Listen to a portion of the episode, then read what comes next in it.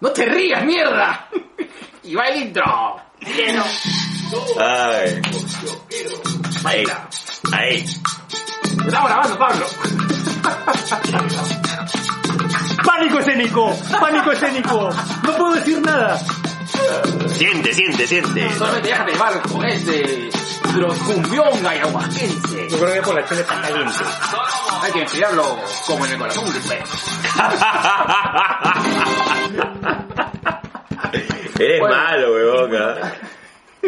Bueno, bienvenidos a su capítulo 118 de Dos viejos kiosqueros. Edición ¡Histórica! Ah, también es una cosa histórica porque a Pablito lo conocemos en la universidad. puta, por ¿Ah, ¿A fin. quién? A Pablito ¡Ah, chuta, Chacón. está ganando de mí! ¡Qué loco!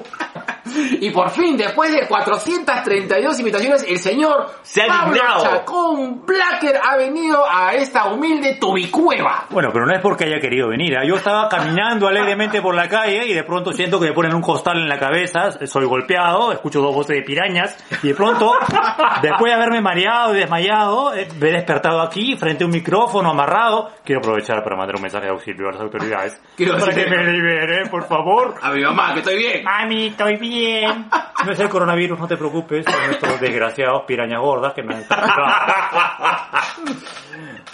No sé de qué se ríen, es en serio. ¡No!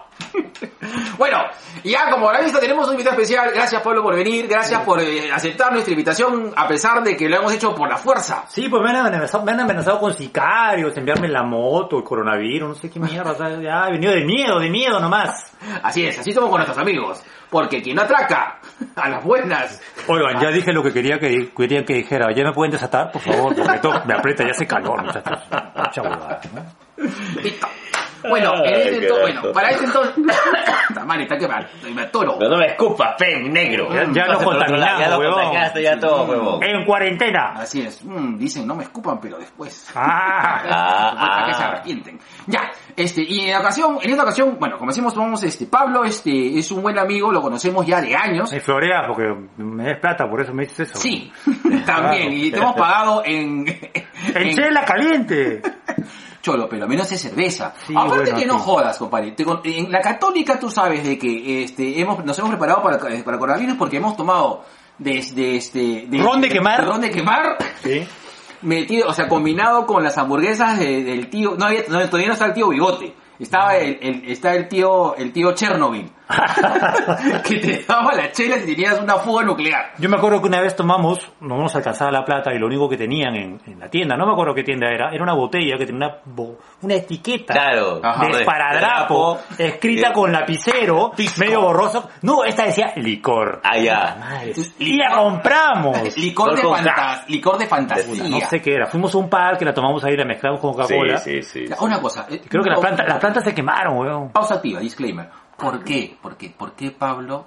¿Por qué había la costumbre de la gente con la que salíamos de dormir en los parques? ¿Cuál era el chongo, weón? Nunca lo entendí. No, weón. pero claro que sí, o sea, los más pollos se quedaban dormidos, cuando se dormían le robabas la billetera y cuando se tiras a tu jato, por favor.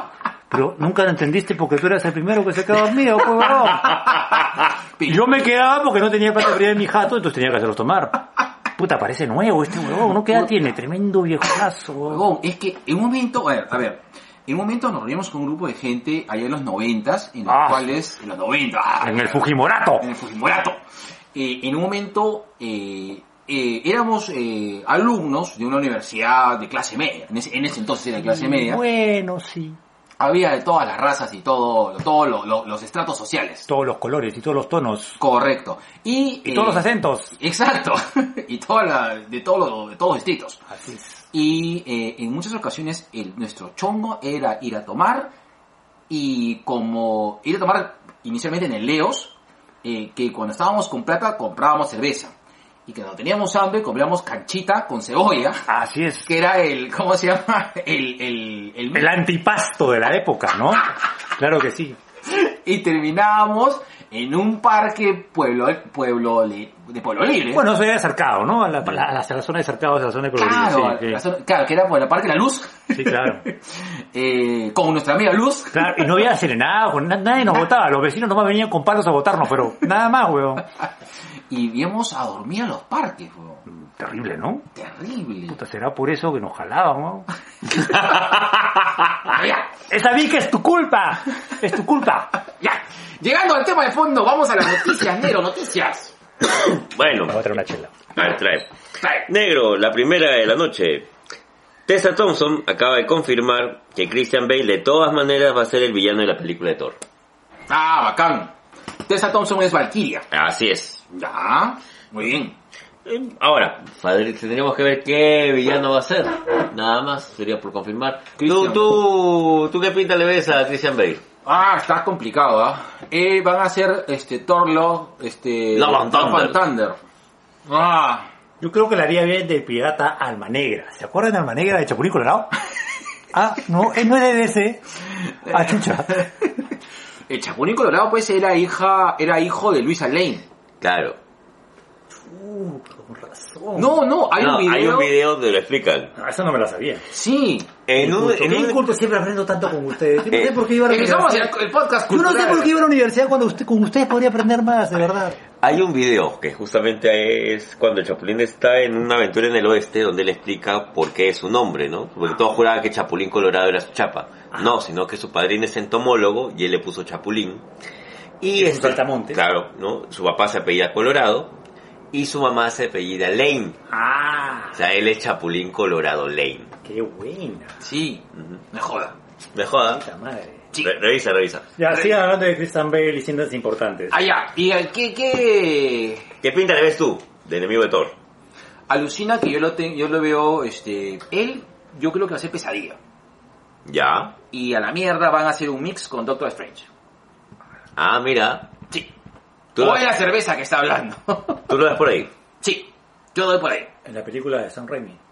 En la película, no, en la película, eh, las- eh, eh, Love and Thor, Thunder. Love and Thunder es de Taka Waititi. Claro, pero, la, la otra va a ser... la otra va a ser Sam Raimi. Sí. Ujú, Pero ya se ha visto de que en la película de Sam Raimi eh, va a estar eh, la bruja roja, Ajá.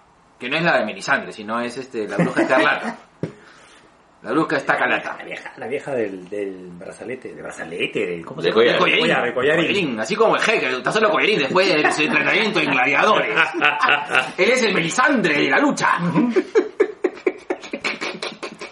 Bueno, ya se confirmó lo de Christian Bale como el villano de Thor.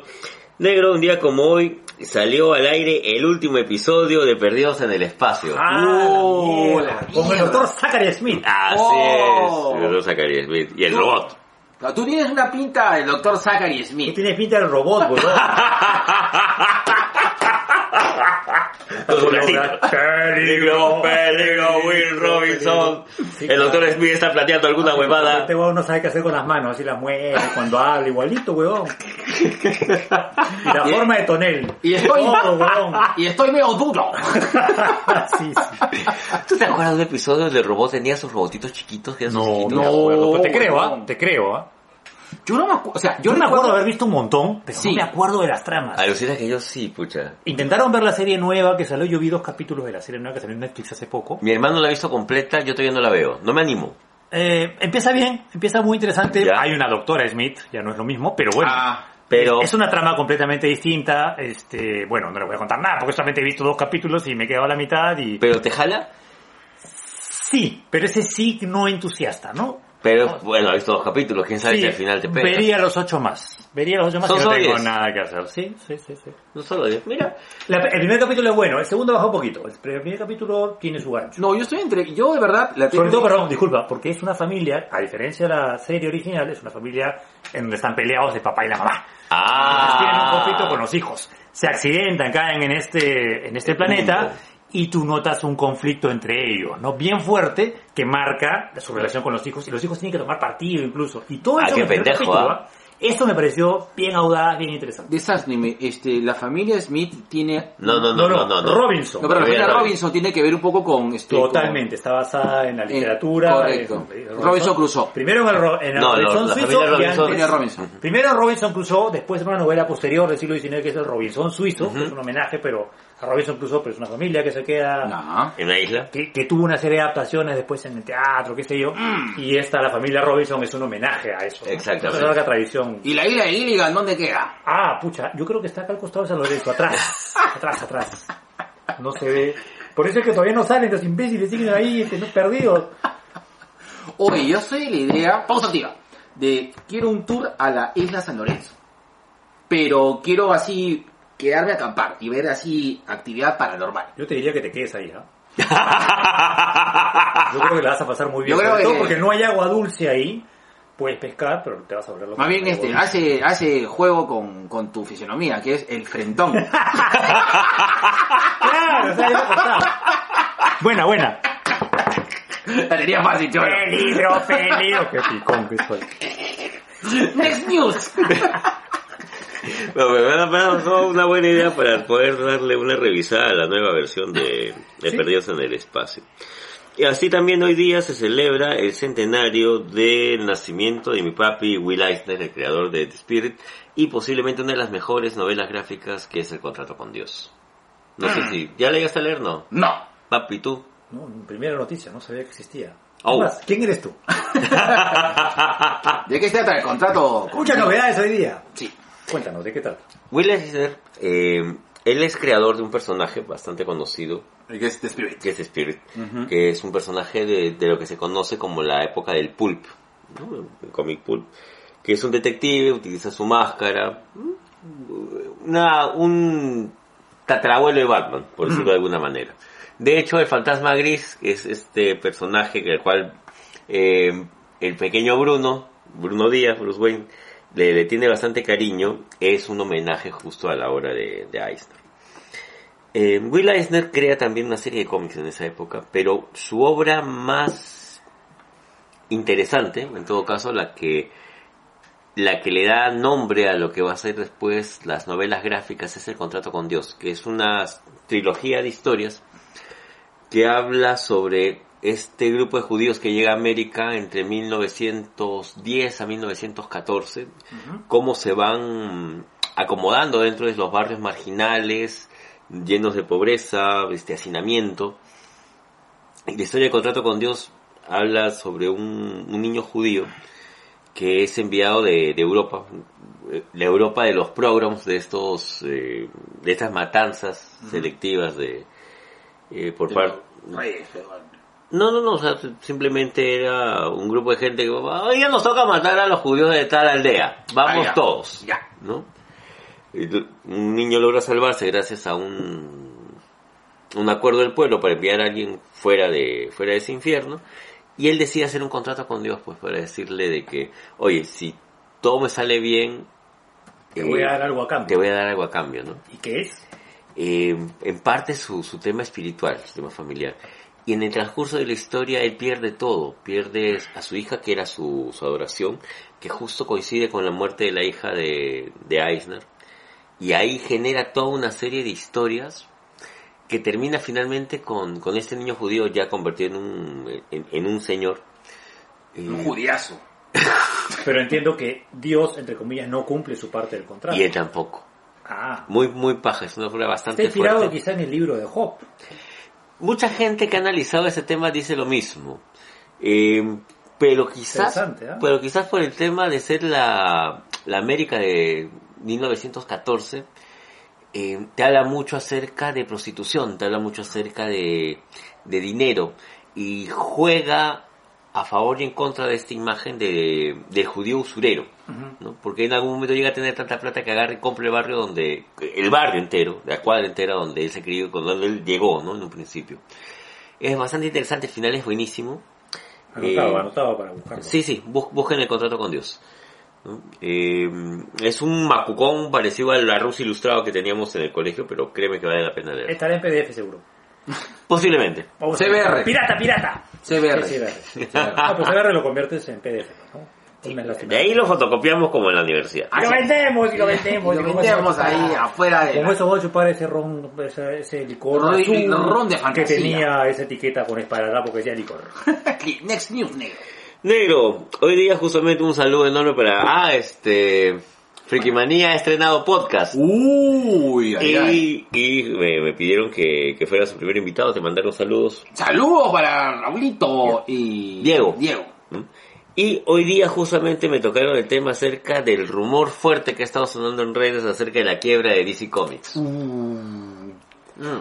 Eh, a ver, es cierto de que Disney es el principal interesado en la compra de DC Comics. Qué Tan pendejo. mal está Warner. Monopal- monopolio No, no, local. no, no, no, no, es que ya no le pertenece a Warner. AT AT&T, esta empresa de comunicaciones, compró a la Warner y obviamente a todas las licencias de DC. Ya. Ya.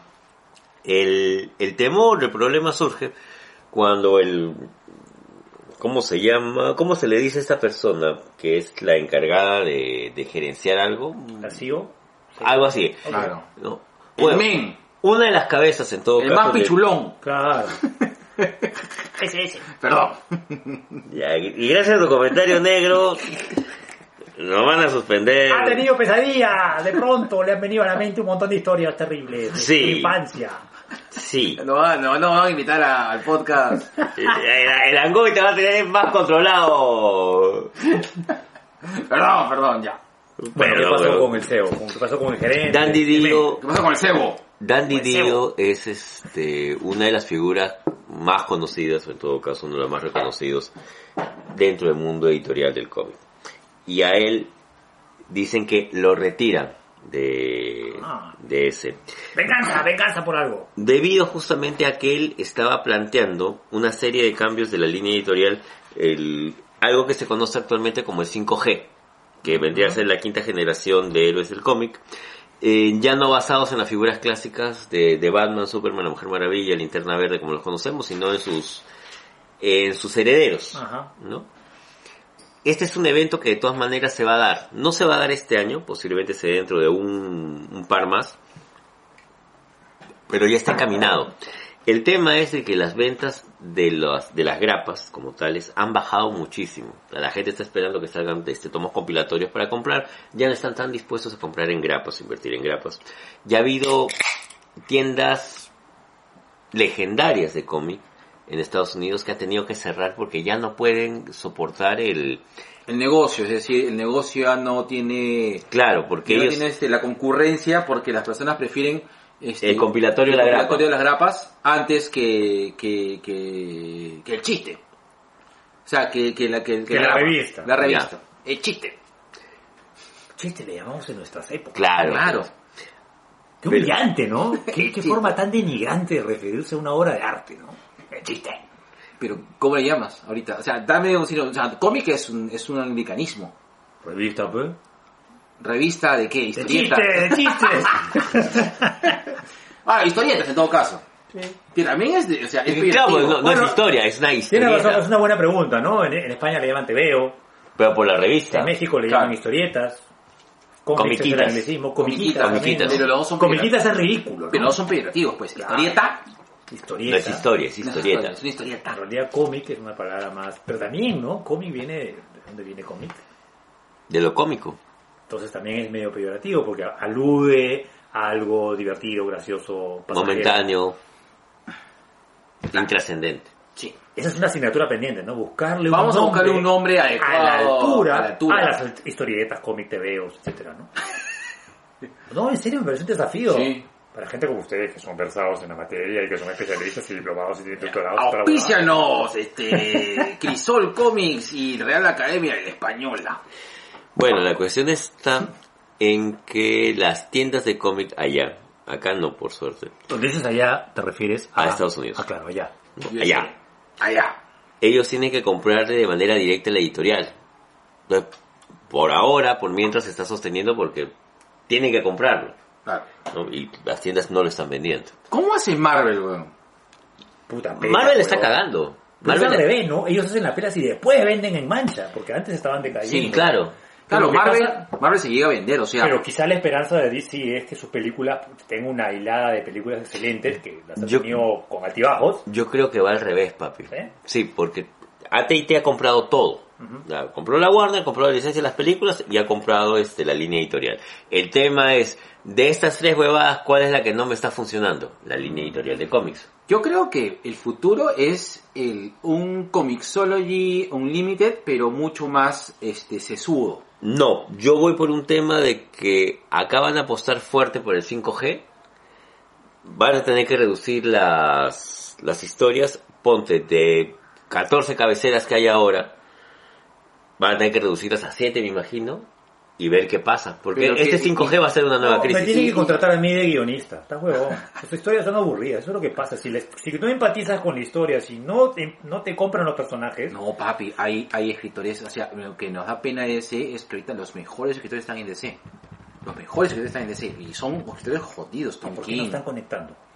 No, están conectados. Es que es, el tema es el producto. El tema no es la historia. El La gente tema está esperando el compilatorio. Ya. Ese es el punto. Exacto. Por Exacto. ejemplo, yo, por ejemplo, no me... comp- O sea, uno de los cómics que yo he esperado tener compilatorio, porque yo también soy un este, consumidor de cómics, es Mr. Miracle. Mr. Miracle, tengo el primer tomo, la grapita. La grapita, la, la primera, porque fue un regalo. Gracias, chico, viñeta.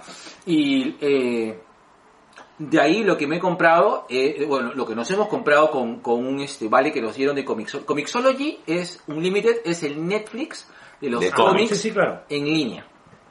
O bueno, o, o digitales. Entonces, me, a mí me parece una buena opción. No sé, yo creo que debería haber una mejor postura de, de, de, de- de renta respecto a eso. Eh, creo yo de que mucha, hay muchos consumidores de cómic digital. Yo no te digo que no, pero el tema es qué haces con esta línea editorial que es la que te- no te está funcionando. Entonces, el gran temor de- del fanático del cómic es que la línea editorial, a los cómics como tal, en algún momento no es que se dejen de editar. Es que, papú, si Scorsese ha migrado a streaming, no jodas. O sea, es que... El, o sea, El futuro es digital, El, ni el hablar. futuro es digital. Es que, es que eso hay que ver. O sea, hay que un reconcepto del cómic para que sea Quizá- vendido en formato digital. Quizá, y hablo, no sé si estoy hablando tonterías, pero, a ver, cuando uno lee un cómic en versión digital, lo que está leyendo de alguna manera es un pedazo de una, de algo que ha sido concebido como una revista, Ujú. ¿sí?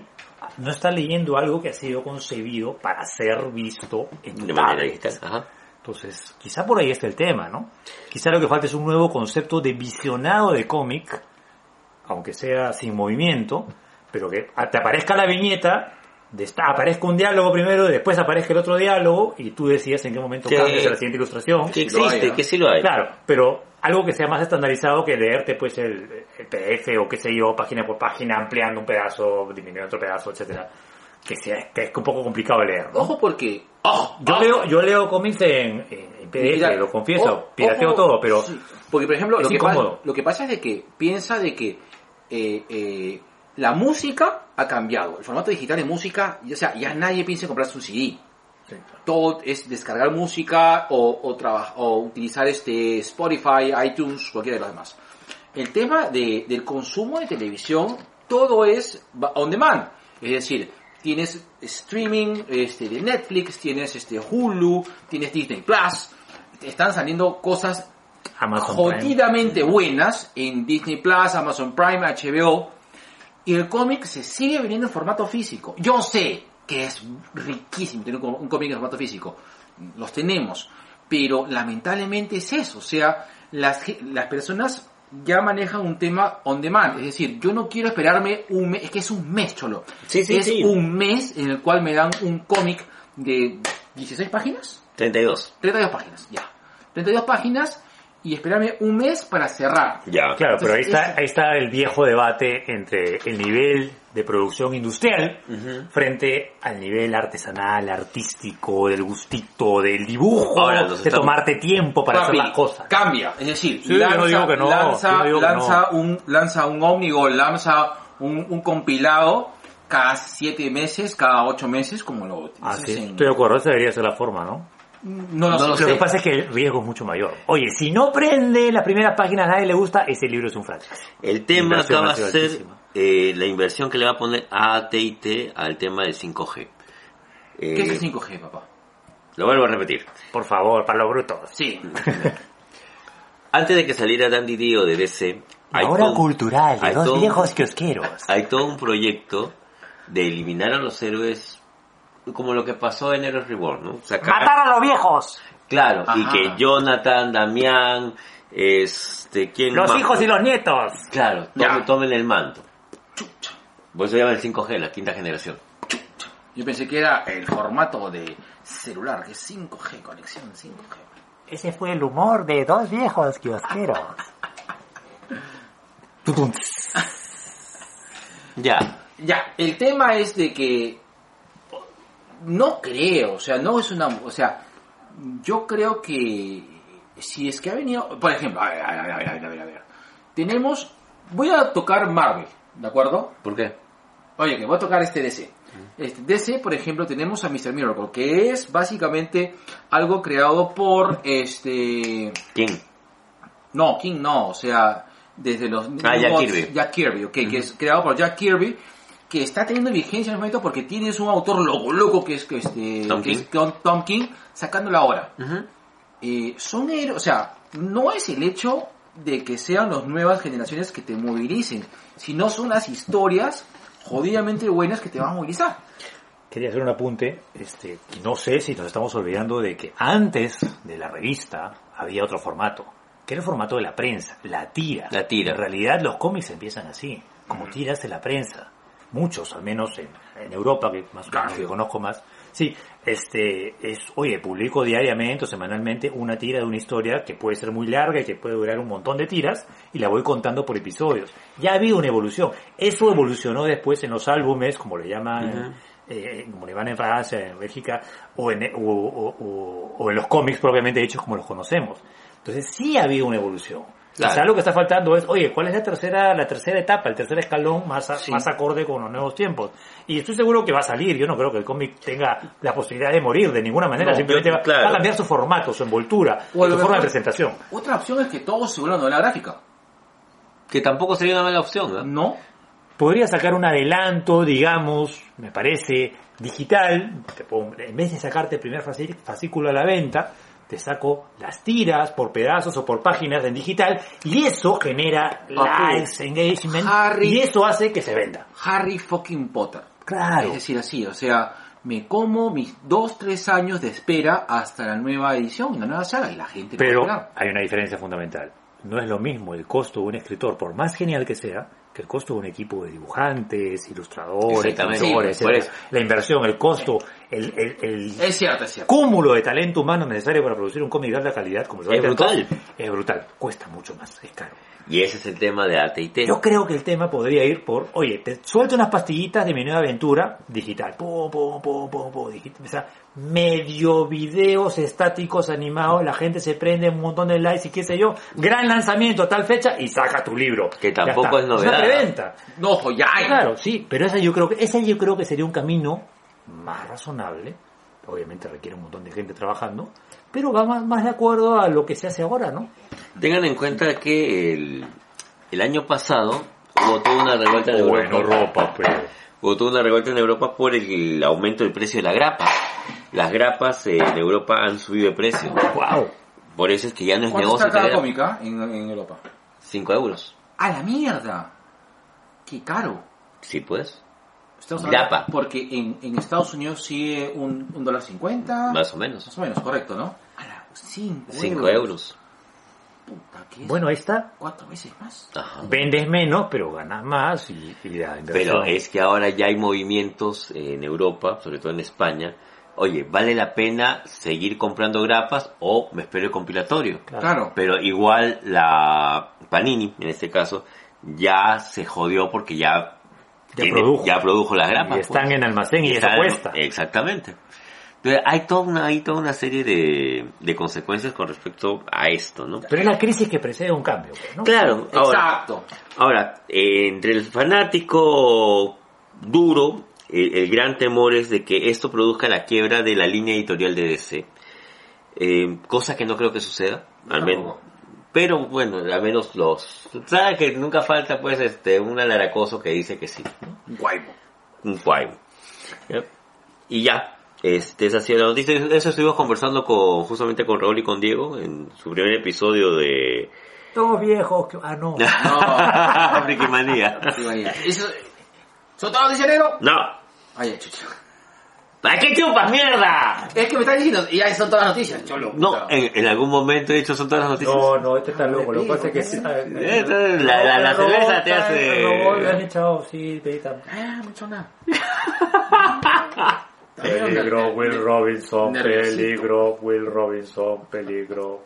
Está averiado. Está averiado, ¿ah? Está averiado. Está averiado. averiado. Ya, negro, Cari y Monel esperan al superbebé. Sí, sí vi, vi las fotos en Instagram, estoy recontra emocionado. A mí me da mucho gusto por Belisa Benoit. Aparte de que creo que ha sido un año de muchas noticias de Melissa Benoit, eh, Sí. saliendo inicialmente a- denunciando el- los abusos que ha tenido con, su ¿Con alguna ex, expareja? que parece muy valiente de su parte. Sí. Y ahora este salir como Monel, que hace de que, no sé, son adorables. Sí, ¿no? la Son verdad que adorables, sí, carajo, se ven los lindos. quiero Monel. mucho. Yo también los quiero bastante. Y de verdad me da mucho gusto por ella. Sí, Y vamos, estamos a esperar a, a que venga el superbebé. Negro, Supergirl. el Oye, superbebé. pero verdad, eso va va a significar que va a haber un parón significativo en Supergirl. Debe- debería haber, ¿no? Debería haber un parón. ¿Sabes lo que está pasando con, Al menos de con- que- con ah. Daniel Panabaker, no? La, eh, este, la, la que es la actriz de Killer Frost en Flash. Que ella está pues em- Embarazada. está embarazadísima, entonces solamente le sacan acá... Sí, ella es Melissa Eh, Benoit. Benoit. No, es que estaba buscando, pero no sabía de quién estaba hablando. Estaba googleando mientras hablaba. A, Ah, a Daniel Panabaker la toman de prácticamente busto nada más. Claro. Porque dos o tres tomas la han tomado de costadito en las últimas... y se Oye, eres ve, pues, consciente de que embarazadísima. esto es audio y no video y nadie ha visto las señas obscenas que acabas de hacer, ¿no? Ups, no debí decir eso. Pero ha pasado, yo sé que es una serie que no te gusta, pero ha pasado con How I Met Your Mother, en el cual este Lily, la actriz Ya. eh, que hace de Lily, en, eh, estuvo eh, una temporada embarazada, solamente que los- las tomas que lo hacen hacen de que no se note. ¿Cómo harán con Superchicas? No tengo la menor idea. Me imagino que va a haber un parón en algún Bajaron momento. con la bebé y nació plano. Oye, pero por ejemplo, este, a ver, pausa activa. Y bueno, referente a eso, por ejemplo, eh, ¿cómo hacía una hermana de Bruno Pinasco? Kiara. Kiara, Kiara. Kiara estaba embarazada y no tuvo ni verga de panza. Ah, y no sé. cómo hicieron las tomas, puta, no sé, pero de verdad, o sea, no he tenido mucha panza. Y La magia de la televisión. Va a depender de la postura. Y, y va a depender eso de la filosofía. Todo depende de la postura. Sí. Mm. Sobre todo de cómo nace el bebé. Sobre todo, claro. Cómo se hace el bebé. También, también.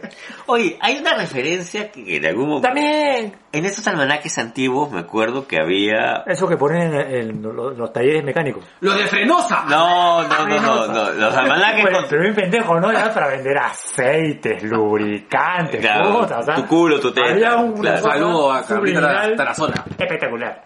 Yo me refiero al tema del, del almanaque, almanaque como tal. O sea, de estos libros que venían... Ah. El almanaque mundial de Ah, 1960 claro, y yo tal. tenía esos en mi casa. Ya. Cada año había que comprarlo. Que era una pequeña enciclopedia resumen de las noticias de los últimos años. Y con los cambios de los países. Actualidad mundial. Así Exactamente. es. Ya. Yo me acuerdo haber leído un almanaque acerca de en qué postura o bajo qué poses nacen niños o qué poses nacen niñas. Sí, Era claro. Una de las tantas ciencias que fracasó porque no tenía ningún sentido. No, no, no. En A la, ver. en la cama, niño. En la cocina, niña.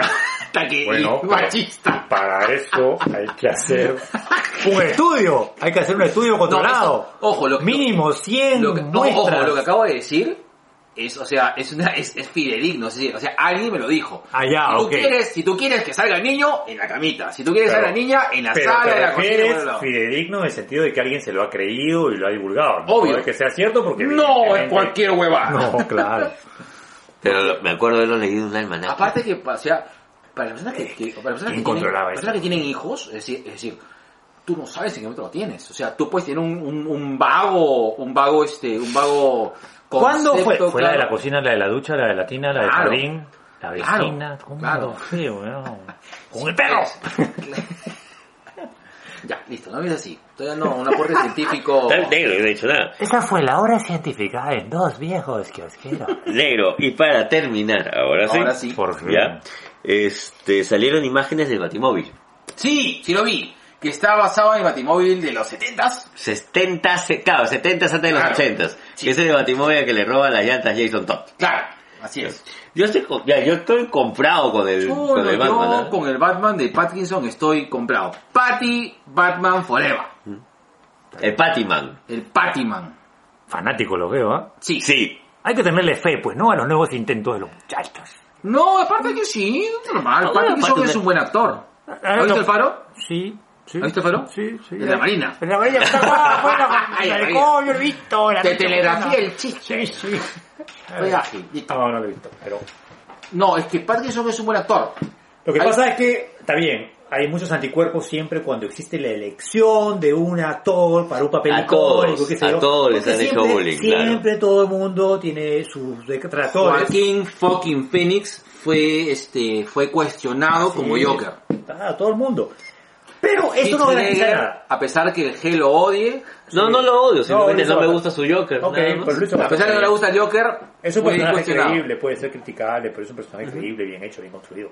Pero el tema es que, bacán, no hay que tener prejuicios en el momento de la elección. Pero sí hay que ser objetivo en el momento de la actuación. Y no sabemos si lo hará bien o lo hará mal, a lo mejor lo hace maravillosamente A mí- bien. Habrá que esperarse al estreno de la película. A mí me gusta Batfleck y lo voy a seguir, este, lo voy a seguir afirmando. Muy ¿Está bien, bien? muy bien. Ah, Me Bueno, da pena. claro, eso no tienes amigos.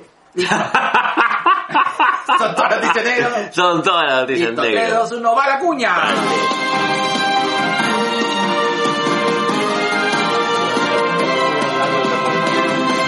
Este no. Listo. Ah, ¡Vaya la cabeza! ¡Vaya la cabeza!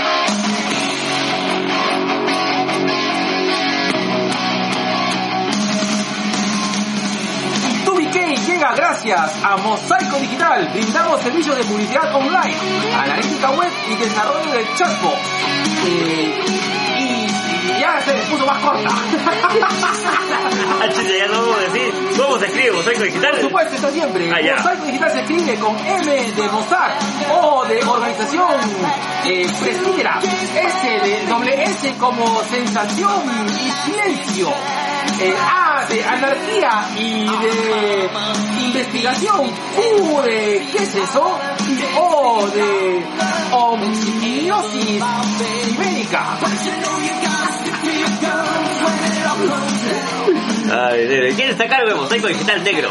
Y si quieres eh, más detalles acerca de Mosaico Digital, contacta a nuestro papi Ricky mi rey, Ricardo Llano. ¿En dónde lo veo? Es el especialista, el men men, el más más en marketing digital. Mm. Mosaico Digital, soluciones para ti y tu empresa. Ay, qué rico. Apúrate, negro. Ahí está, negro. Ahora que estamos acá reunidos con Pablito, hay que invitarle este café Club 82 Café. Hemos conocido recién una nueva marca de café 100% peruana, cultivada y producida en la provincia de Rioja, en la región San Martín, que es Club 82 Café, que tiene ese nombre porque gracias a su fino proceso de selección especial de microlotes y ediciones limitadas, asegura un mínimo de 82 puntos en taza. ¿Cuántos, cuántos, cuántos? 82 puntos en taza, Oh, negro. La mierda. Sí, como el payo 82 negro. Viene en presentación de 250 gramos y en cada etiqueta se hace referencia al productor, la altitud y el tipo de proceso dado al café. Usa un cuarto de quilazo. Así es, consume local, carajo, y apoyemos a los emprendedores peruanos. Si quieren conocer más de esta marca y cómo comprarla, búsquela en Instagram y Facebook como arroba club82café. Y acompañando esta rica velada Ay, Así es, y el próximo auspiciador de nuestro TubiK en vivo, saludamos al auspicio de Brutus. De Brutus, la cerveza artesanal que combina la pasión cervecera con el espíritu del rock and roll. Visítanos en Brutus Tap Room en calle Esperanza 359. Y ya sabes, ya sabes, hay una oferta especial para todos los Sobrination of the World que mencionan que viene de parte de 2BK. Le van a dar un hasta un 20% en su Mick Jagger. ¿cuánto? ¡20 fucking por ciento! Diciendo que lo escucharon con nosotros. Así es, y que si vienen calatos le ofrecen un 10% más. Ah, subió los las copas negro. Así es, es que te quiero y por eso te escupo, Ay. porque eres mío. Bluetooth Tap Room, la cerveza artesanal con todo el espíritu del rock and fucking roll. A Ah, su diablo, qué rico, negro, ¿has visto esta barbaridad? Uy, Dios mío, Hasta ¿Qué es así, eso? Así. te lo voy a acariciar como si fueras un gato de Persia. Esta barba llega gracias a- al turco. Muchas gracias al turco por cuidarme así de esta barbaridad que me ha convertido en el modelo de barba favorito de enfoque y encuadre. ¡Qué rico! Eres el honor de la psicología. Y no se olvide de enfoque y encuadre. Para poder el enfoque perfecto en el encuadre del momento. Enfoque Uy. y encuadre. Dímelo otra vez que me quiero tomar una foto desnudo. Así es. Enfoque y encuadre para lograr el enfoque perfecto en el encuadre del momento. Enfoque y encuadre. Ay, Dios qué rico. mío, me acaloré. Qué rico. Qué rico, he venido un squirt. Y ok, y ya sabes, si tú quieres asesoría para tu look personal, para cambiar, si quieres, si estás buscando maquillaje, coloración, mechas, iluminación, Ah, Asustó. todo, bala- balanche, que son las ¿No hay balayaje? balayaje, balanche, que son las mechas. No como la tía Meche, sino como las mechas. Ya. Cortes, peinados y alisados. No te olvides de buscar en todas las redes sociales a Jasmine by Fiorella Chan. Separa citas con un día de anticipación llamando al 993-056-058 o búscala en las redes sociales. ¿Y cómo lo encuentro? En las redes sociales, por ejemplo, en Instagram como Jasmine by Fiorella Chan. O en Facebook como Jasmine by Fiorella Chan. Chumba, qué diferencia. Así es. Es que la diferencia está al gusto. Mm. Dijo el políglota haciendo el amor al mudo. Y ahí me toca hablar acerca del camioncito de el camioncito gladiador de Publi Digital Perú. Se acaba la promo. ¿Qué promo? La música me mierda. Eh, negro mientras cante. Ya, habla. Brad Michael con la guitarra sí Sabil, esa va- no se va a acabar. Publi Digital Perú, somos una empresa con más de 10 años de experiencia en comunicación estratégica, con el objetivo de desarrollar acciones de marketing masivo y publicidad a largo plazo que mejoren la posición competitiva y rentabilidad social de nuestros clientes. Y el camioncito gladiador en castellano. Pueden ubicarlo en el teléfono 272-8197 o en el correo ventas arroba publicital.p. O sea, si yo quiero lanzar mi, este, mi marca, Tu huevada. mi huevada y está cerca de San Isidro de los Flores, ¿dónde tengo que contratarme? Tienes que contactarte con Publi Digital Perú llamándolo eh, al 272-8197 o como te decía, a enviar un mensaje a arroba Publi Digital Perú en Instagram. Listo. Listo. Son todas las menciones. No sé. Pablo, Pablo, tú tienes una huevada. habla. Un montón, un montón, pero ninguna se puede confesar hasta ahora porque estamos en horario de protección al menor. Habla. Habla del negocio. ¿Tu canal de YouTube? Ya Nada. está. Dice que no. Lo quiere. Sigan a Pablo Chacón en, Se chupa, se chupa. en Twitter. Para cosas loca locas de la historia. Ahí está. Listo.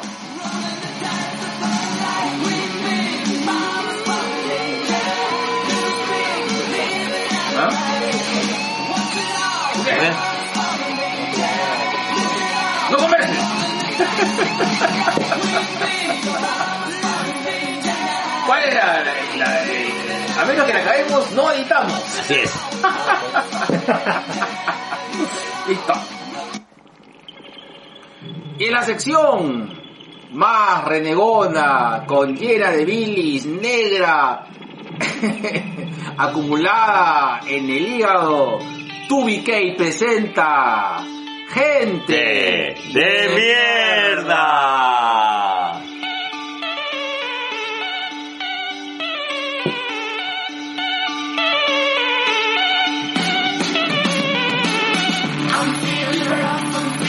Negro, tú tienes una gente de mierda preparada para esta edición. Y, y creo que no se aleja de algo que hemos estado conversando hasta hace poco. ¿Ya? Si bien es cierto, el día de hoy, ha sido hoy creo, que sale el presidente Vizcarra a anunciar Eh. que ya tenemos el primer caso de coronavirus en Perú. Claro, Ya. como si fuera un gran galardón para nosotros. Claro, ¿no? como si fuera un mérito. Estamos al nivel del primer mundo, ya. Claro. Ya, mi gente de mierda es para el presidente Vizcarra. Ajá. Se acaba de cagar de risa el negro. Es que es verdad, eh, teniendo temas que, que son jodidos y, y que creo yo que son tal vez más importantes para hacer una declaración de este tipo, como en el caso de que si no me equivoco, ya llevamos 32 casos de mujeres asesinadas en lo que va del año. Sin la, si, si la cuenta no me falla. Eh, tenemos un serio problema con respecto al dengue en el norte del país. Ajá. Tenemos un tema jodido con respecto a... eh, y, y que todavía no, no, no se ha... ¿Cómo se dice esto? No se ha llegado a concluir quiénes son los responsables del tema de la deflagración que hubo en Villa El Salvador. El tema este de que explota este tanque cisterna. Y creo que ya acabó con todos los heridos. No estoy, no estoy al tanto de si, pero tengo entendido que habrá última fallecido una última niña que estaba Creo que hay también. 33. Este, Claro. sí. ¿ya? Y no, o sea, nada de eso ha sido una cuestión que en en la cual, y, y creo yo que el presidente sí debió haber salido a decir, oigan, pasa esta huevada, vamos a hacer esta, esta huevada al respecto, no vamos a hacer una respuesta eh, contundente, sincera, honesta, o en todo caso puntual con respecto a la problemática que se quiere señalar. Eh, no, creo yo que de la manera más cojuda posible, teniendo al lado a tu ministra que no dijo ni mierda, hemos salido a anunciar que ah, ya tenemos el primer caso de coronavirus, Ahí va. Qué bueno. Claro. Estamos igual que otros países. claro, ¿no? Y con eso se dio inicio al grado de estupidez masiva de muchos limeños de ir a acaparar tu gel, tu papel higiénico y tus huevadas que no te van a servir pan ni mierda. ¿ya? Entonces, hoy día mi gente de mierda es para el presidente Martín Vizcarra. Puta, qué presidente de mierda tenemos, huevón. Oye, ahora, eh, ¿era necesario realmente anunciar el tema del coronavirus? Respetuosamente discrepo, A ver. porque yo creo que si no hubiera hecho ni mierda, la gente hubiera dicho, puta, este huevón no dice ni mierda, no habla, que la puta madre. Pero puta para acá". eso tienes un ministro. Sí, pero, a ver, yo, yo no es que lo defienda, pero a mí me, me es indiferente si sale a hablar el presidente o no, pero no se hubiera tenido la cobertura del tema si no hubiera salido el presidente a hablar del asunto, porque cada vez que habla la ministra, bueno, ha estado hablando los últimos meses, las últimas semanas, cada vez que habla un funcionario del gobierno, puta, no le interesa a la prensa, la prensa prefiere poner en primer lugar las noticias policiales, las que han matado, los asesinatos y todo lo demás, y las cosas que se hacen no se enteran a menos que el tipo interrumpa este, eh, la cobertura nacional de programación normal con un mensaje de la nación. A mí personalmente ni me va ni me viene que haya hecho lo que ha hecho, pero, Pero, me el parece tema que es que igual el, es- gabinete ejecutivo o el ejecutivo de Vizcarra es más movido que huevo yo que... Ah, pero eso es otra cosa, no tiene nada que ver con el anuncio. Hasta que anuncie, bueno, por lo menos están ahí eh, moviéndose, haciendo algo. A mí no me molesta, no me incomoda. Total, han interrumpido en la mañana a los programas El que chisme. todo el mundo quiere ver, no solamente están hablando de- de, de Peluchín, chismes y los últimos asesinatos. Y me parece que por lo menos la gente ha tenido un tema distinto que hablar hoy día en la mañana.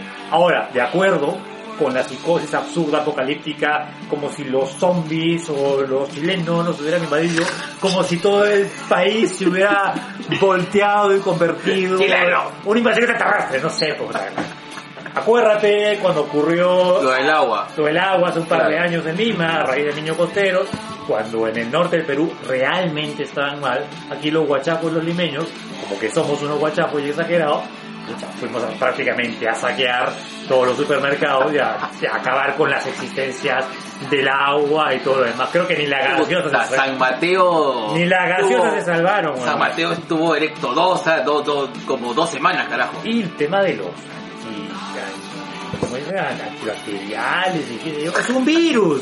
Una, anti- una Cada bacteria bacteria es una huevada diferente. totalmente diferente. Un antibacterial no mata bacterias. Eh, No, No, un bacteria no mata virus. no mata virus, mejor Claro. dicho, no tiene nada que ver. Eh, Lo único que se necesita es, por si acaso, para todos los oyentes, lo único que necesitas es agua y jabón. Lávate. Lávate, Lávate la- lávate eso también. la chulapi. Todo lo que toque a otras personas, sí, todo. Todo lo que te toque. toque de otras personas Así también. es, sobre negro, todo, lávate, lávate. negro. Voy a lavar, ahí está. Porque hay un tema interesante, el, El virus sin queso. tiene alrededor una capa de grasa. Y el detergente o el jabón lo que hacen es eliminar la grasa. Si tú rompes la capa de grasa del virus, ya lo destruiste. Lávate el esme- Pero sí, es un gobierno de mierda por otras cosas, pero por eso no. Gente mierda. Gente mierda. Gente mierda, ya que...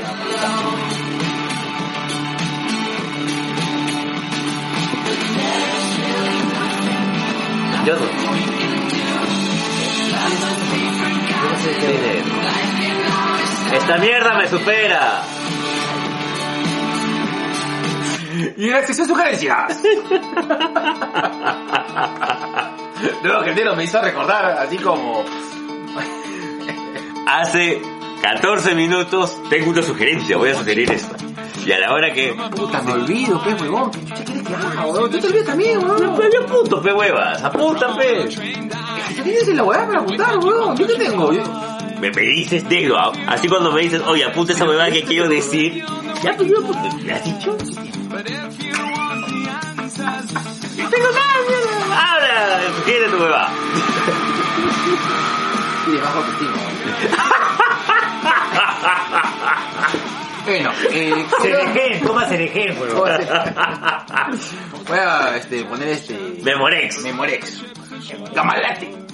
Ok, eh, quiero sugerir, eh, ya ter- acabo de terminar de ver la temporada de Esta mierda me supera en Netflix. Eh, eh, si bien no, me, o sea, me gustó, pero no es que me haya sido mi, mi serie favorita en comparación con otras sagas del corte juvenil. Por ejemplo, si pongo eh, entre Stranger Things, Sabrina y Esta mierda me supera, mi ranking sería Stranger Things, Sabrina y Esta mierda me supera.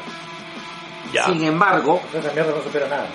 no. Ah, por ejemplo, una cosa que no, no, no me da la... Este, no sé por qué le han puesto ese título, porque en inglés es I'm not okay with this.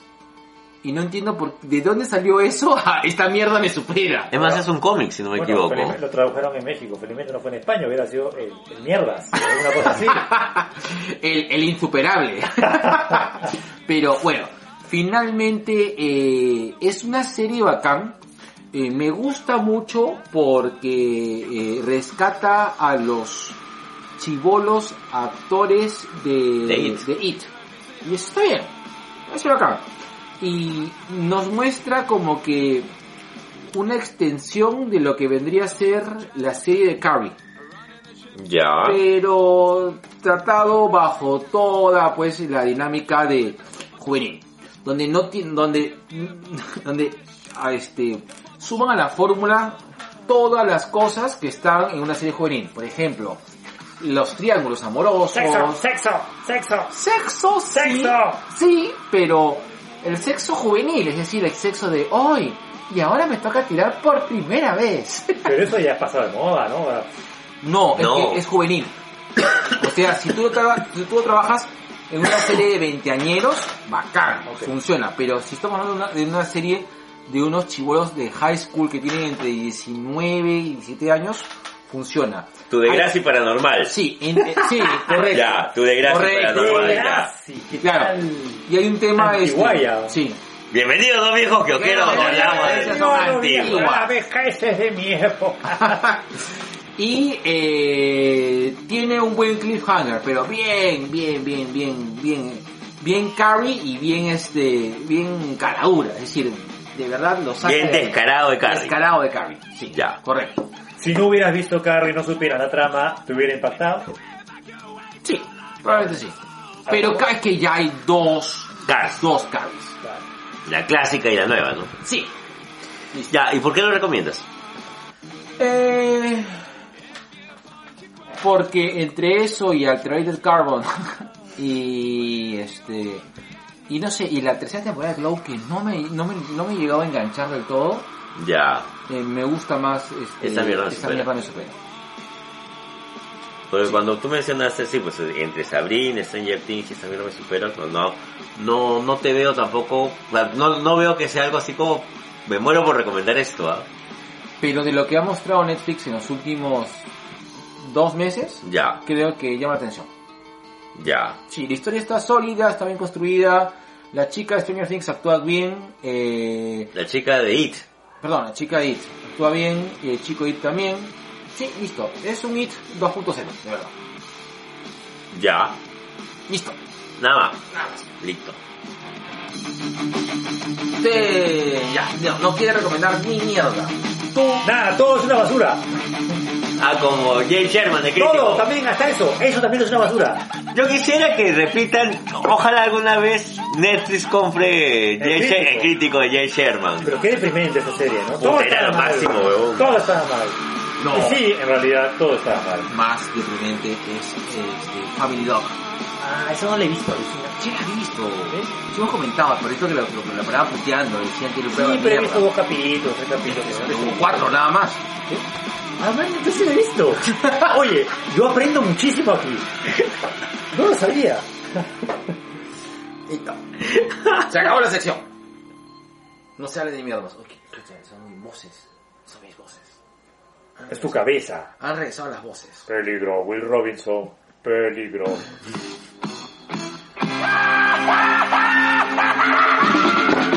Ya, he puesto la música de fondo.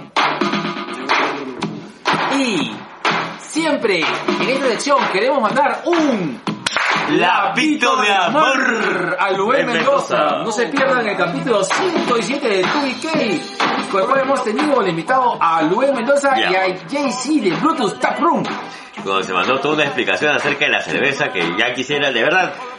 Papi, piensa en poner tu podcast. Ya tienes este, a la gran Victoria Delgado que te va a Qué seguir. rica voz, carajo. Sí, me enamoré. Me enamoré. Me enamoré. Me vine en forma de cerveza. Con espumita en la punta. Perdón, ya, sigue.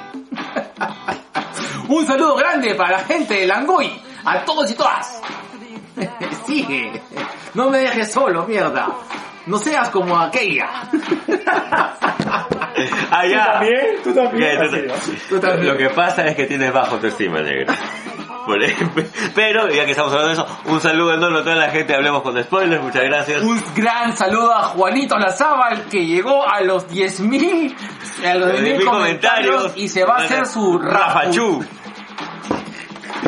Lo que demuestra en verdad que para el hueveo y para el cojueve somos geniales.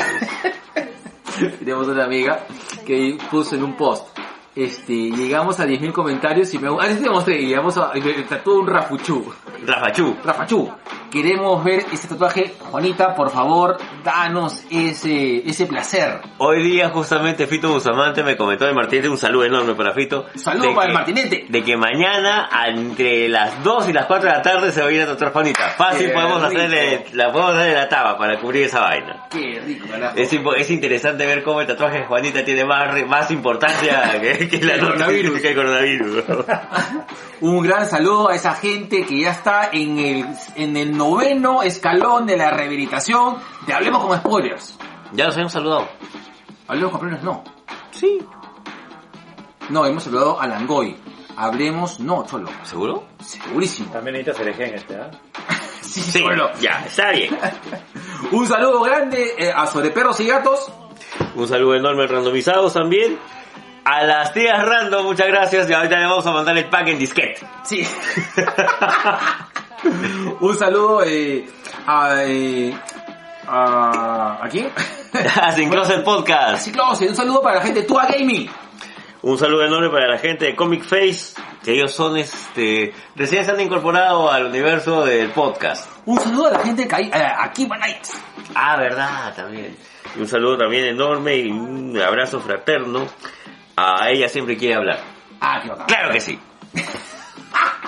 Ya de hecho, ya quiero ir a su programa a decir claro que sí con ellos. Un saludo a nuestro vecino ZD y a la gente Vecino. terrible de Vagos Sin Sueño. Vecino.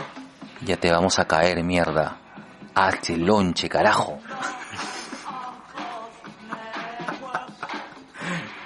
Te cagaste, ¿para qué te mudas a Malandrena del Mar? Y el G es el rey de ahí.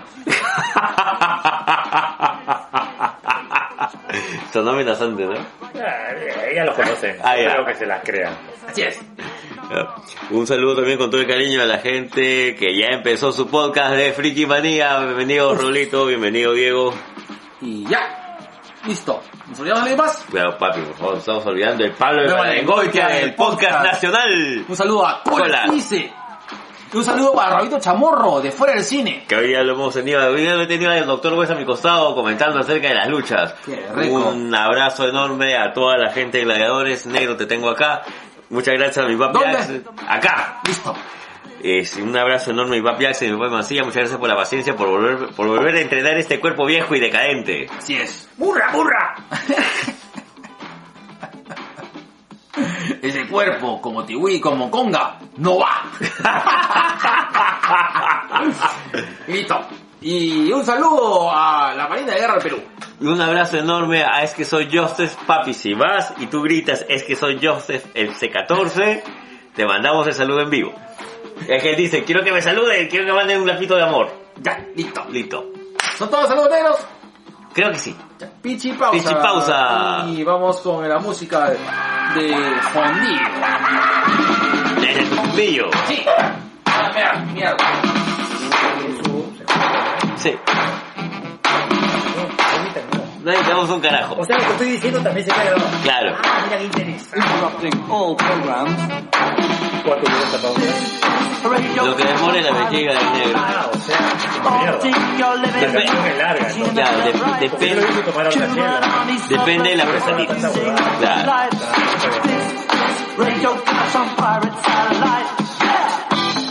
En ese momento ya no hay ni comida. No. este Ya, sí. O sea, supuestamente el 14, este es el momento en el cual van a cantar. Claro, este, este es el espacio que el negro ha vendido. Pero puede vendió caro. Esperemos. Veremos, claro. Para el 14, ese evento sí lo está publicitando. Otra. Claro. Claro, vamos a- Un saludo a Giancarlos de Conciencia Virtual allá hasta las Venezuelas. Fuerza Venezuela, carajo. Tenemos que empezar a apuntar los saludos, creo. ¿ah? Ya lo estamos olvidando. ¿eh?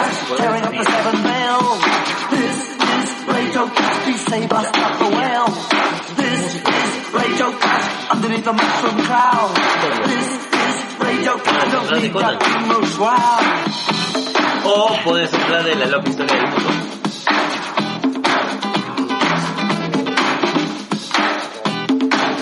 Grom. Grom. Vaya a pegar usted. La vaya, o sea, Oh, no entrevista a Muchito, que no me acuerdo cómo se llama.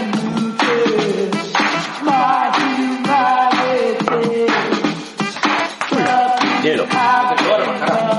Estoy cansado, negro. Del entrenamiento de gladiadores. No se pierdan este 21 gladiadores, ponte serio. Un saludo para Vicky Delgado.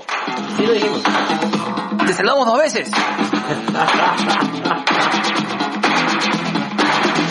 Un saludo enorme a Papá Celoso y a los Lucha Influencers que a esta hora deben estar haciendo su programa.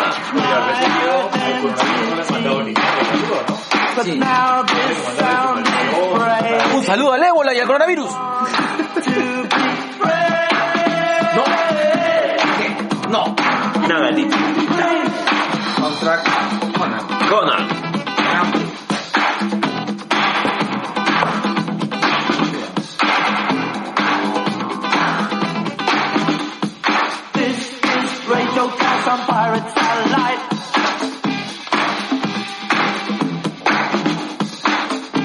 ¿Ya ves? Sí.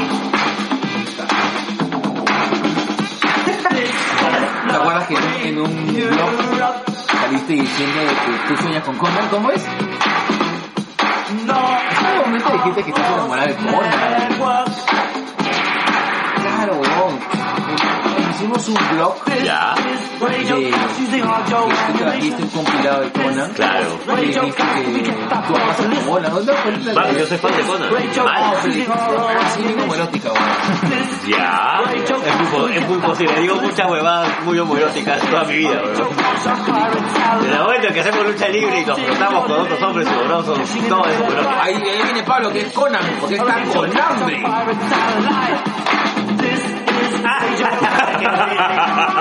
hambre me hace tener efecto retardado. Como el preservativo que tiene efecto retardante. Oye, negro, seré curioso. ¿Hace cuánto que no utilizas un condón? ¿Condón quién? un condón. Un condón, este. hace mucho tiempo. hace mucho tiempo tampoco. Listo. Vamos al tema de fondo. Ya, el tema de fundillo. Así. Ahí está Pablo haciendo el, el más puto ruido delante del micrófono. Ya está, listo, gracias. No, en, Gracias. realidad, en realidad es una bolsita. Me escuché lo del condón y quería regalarte esta bolsita para que la uses. Ahí ya. ¿no? Ya, dame la bolsita y voy a botarlo, así como mis sentimientos por él. ya, los cómics y la historia. Eh, quiero este acotar. ¿Qué mierda es esto? weón? Puta, Más que me pide genio. Ahí está, Rivers of the Riders of Doom. Ahí está. Listo, ya está. ¿Qué es eso? Conan. El soundtrack de Conan, The Barbarian. Película chévere, ¿no? La primera es Sí, buenísima. claro, la, sí. la de Hino de Laurentis. Claro. Me encanta siempre la oración final, ¿no? Por Cuando Clon. Conan invoca al final A Chrome. al dios antes de la batalla. Nunca te he pedido nada. Nunca te he pedido nada, ¿no? Nunca te he pedido nada, pero ayúdame a ganar esta batalla. Y si no, puedes irte al infierno, le dice, ¿no? Lo máximo, me parece la oración más sincera que he visto en la historia del cine. ¿Tú llegaste a leer los cómics de Conan, papi? No. Nunca. Ahora, ¿Conan se podría decir que es un cómic histórico? No, eso es fantasía épica, Fantasía al, épica al mango, mango. Ah, Al mango, al mango mal. Ahora, ¿no hay una, una connotación de las ciudades donde se desarrollan las aventuras de Eh. Conan dentro de la historia? Eso sí, eso sí, este... Ten en cuenta que Conan... Tengo una puntería, pero hasta el recuerdo. Ten en cuenta que Conan empieza como una serie de... de libros, ¿ya? El, el tratamiento al cómic llega en los 70, casi 50 años después de que Conan fue publicado. Eh, el autor de Conan... Ah, se me fue el nombre del autor. No importa, ahorita lo googleemos. Mientras tanto sigue A ver. hablando para hacer la finta. El, Agarra Eh, Google, dime, dime la verdad. El autor de Conan No, muere pero muy no joven. entiendo. Muere muy joven y era muy pata de Lovecraft. Era patita de Lovecraft. Ah, Robert Howard. Robert E. Howard. Robert E. Howard era patita de Conan. Gracias, Eh, gracias, patita de Marvel. Conan, era patita de Lovecraft. Eh, y por eso es que muchos de los monstruos de, de las novelas, histori- de las novelas épicas de Conan, tienen esos tintes Los Lovecraftianos. castellanos. Ahí te- me encanta cómo lo dices. Los Con castellanos. cosas demoníacas, con monstruos. Con tentáculos infernales. Claro. Ya, En las novelas. Eh, el tratamiento de, de cómic ya se lo da Marvel en los, en los 70s, en toda la época de espada y brujería. Pero las ciudades que, que relata Howard, eh, de este continente iborio, donde tienes este, gente que le- literalmente pues son este mercaderes europeos, eh, gente de la estepa mongola, mercenarios, Ah, puedes identificarlos, ¿no? El rey Zula del continente africano también, que en algún momento se vuelve muy buen amigo de Conan, que justamente para la segunda película es interpretada por Grace Jones, que creo que es uno de los primeros cambios Claro. de, de sexo de un personaje. Ajá. Impresionante, ella, un físico espectacular. Grace altísima. Jones, claro, Grace Jones era una actriz recontra friki en ese entonces, era una cosa muy rara. Claro. Acuérdate que también Grace Jones hace música. Ya, es En algún cantante. momento es cantante y y tiene como... modelo. es modelo, es cantante y tiene como que un, un, este manejo de, de- de una música entre New Age, techno, media rara. Hmm, para la época. Obviamente, estamos hablando de los ochentas. Ahora, si vamos a hablar acerca de cómic histórico, y aprovechando que está acá Pablo, ¿Yo por qué? porque yo me acuerdo cuando Yo te hicimos comiendo, yo uno te de los, cuando comiendo. hicimos uno de los primeros videoblogs y que empezamos a hablar de Asterix, Ah, tres. ahí está, ¿no? Una de las primeras personas en reclamarnos que por qué no lo invitamos acá a que hable de Asterix fue justamente Pablito. Pero Chacón. fue solamente por hacerme el importante. En realidad no tenía ningún interés en venir. Nunca, ningún interés. Yo les he dicho, he venido acá secuestrado, todavía he sido amarrado. Habla mierda. Ok. ¿Cómo Creo- conociste a ya, Axel, papi? que- No, creo de que... a ver, vamos a empezar hablando de que eh, si tenemos un referente, eh, no necesariamente de un cómic histórico, pero en cual un cómic que utiliza la historia para contar eh, o tener una narrativa interesante sobre, Actual. actual sobre hechos que de una manera u otra reflejan ciertos rasgos de la realidad utilizando o tomando licencias a, a la historia gala o a la historia europea es Asterix, ¿correcto? Sí, sí, de acuerdo. Entonces, eh, eh, ¿cómo es que Asterix... eh, eh, porque yo siento el momento de que Asterix te da dos cosas. Uno es de que es, eh, es un cómic, creo que son tres cosas. Uno es un cómic de aventuras, porque de hecho eh, el desarrollo de personajes de Asterix es tan interesante que en un momento, al margen de, de este pueblo ficticio que da, tú, tú- tú- o sea, lo llegas a creer y lo llegas a involucrarte dentro del imaginario de lo que es el repertorio de, de lo que es la historia europea. Lo segundo es de que si bien uno sabe que las connotaciones que te, que te- que te cuenta eh, tratando de, eh, en- de encajar las historias de Asterix en, en- en- en la realidad del desarrollo de la historia europea son cosas aparte, o sea, pero sin embargo tú las las llegas pues a adoptar como, no como reales, pero sí como que, eh, como estos chismes, como estos tipos de tradiciones peruanas que, que no tienen una connotación real, pero sí... te- Siempre hay algo de realidad. Exactamente, detrás. correcto. En realidad hay un intento ahí de capturar un poquito Claro. la idiosincrasia francesa, ¿no? Y, y tercero es de que... Y la yo cre- visión de- del francés sobre Europa. Correcto. Además, Y lo claro, tercero, ya, solamente para acabar el, el punto, y lo tercero es de que creo que Asterix sí te demanda cierto conocimiento de para poder disfrutarlo mejor acerca de datos históricos. Yo creo que como, como la mayoría de obras literarias o cinematográficas o de cómic, este, que son buenas, hay más de una lectura, ¿no? Hay una lectura eh, que cualquier persona puede disfrutar, donde hay un personaje que tiene una situación de inicio, un problema que tiene que resolver, una aventura, el típico viaje del héroe, y que al final tiene que resolverlo de manera satisfactoria, y eso puede ser suficiente para la mayoría de espectadores o lectores, ¿no? pero en las eh, en, en las obras de arte que además narrativas que tienen un trasfondo histórico siempre hay algo adicional pueden haber un montón de guiños a la historia real pueden haber ucronías cosas que hubieran podido pasar en el caso de que la historia hubiera pasado de determinada manera etcétera que hacen que los que tienen alguna información adicional puedan disfrutar doblemente en una relectura y entenderlo mejor e incluso los que lo leyeron la primera vez y lo leen por segunda vez descubran cosas que no habían descubierto la primera vez no interesante de Asterix es este que a pesar de que te habla de una historia que ocurre en el año 50 antes de Cristo aproximadamente, se esfuerza siempre en sus guiones, porque son notables los guiones de la, de la primera etapa de Asterix, se esfuerza en hacer un paralelo con una serie de situaciones Del momento. actuales, ¿no? Claro.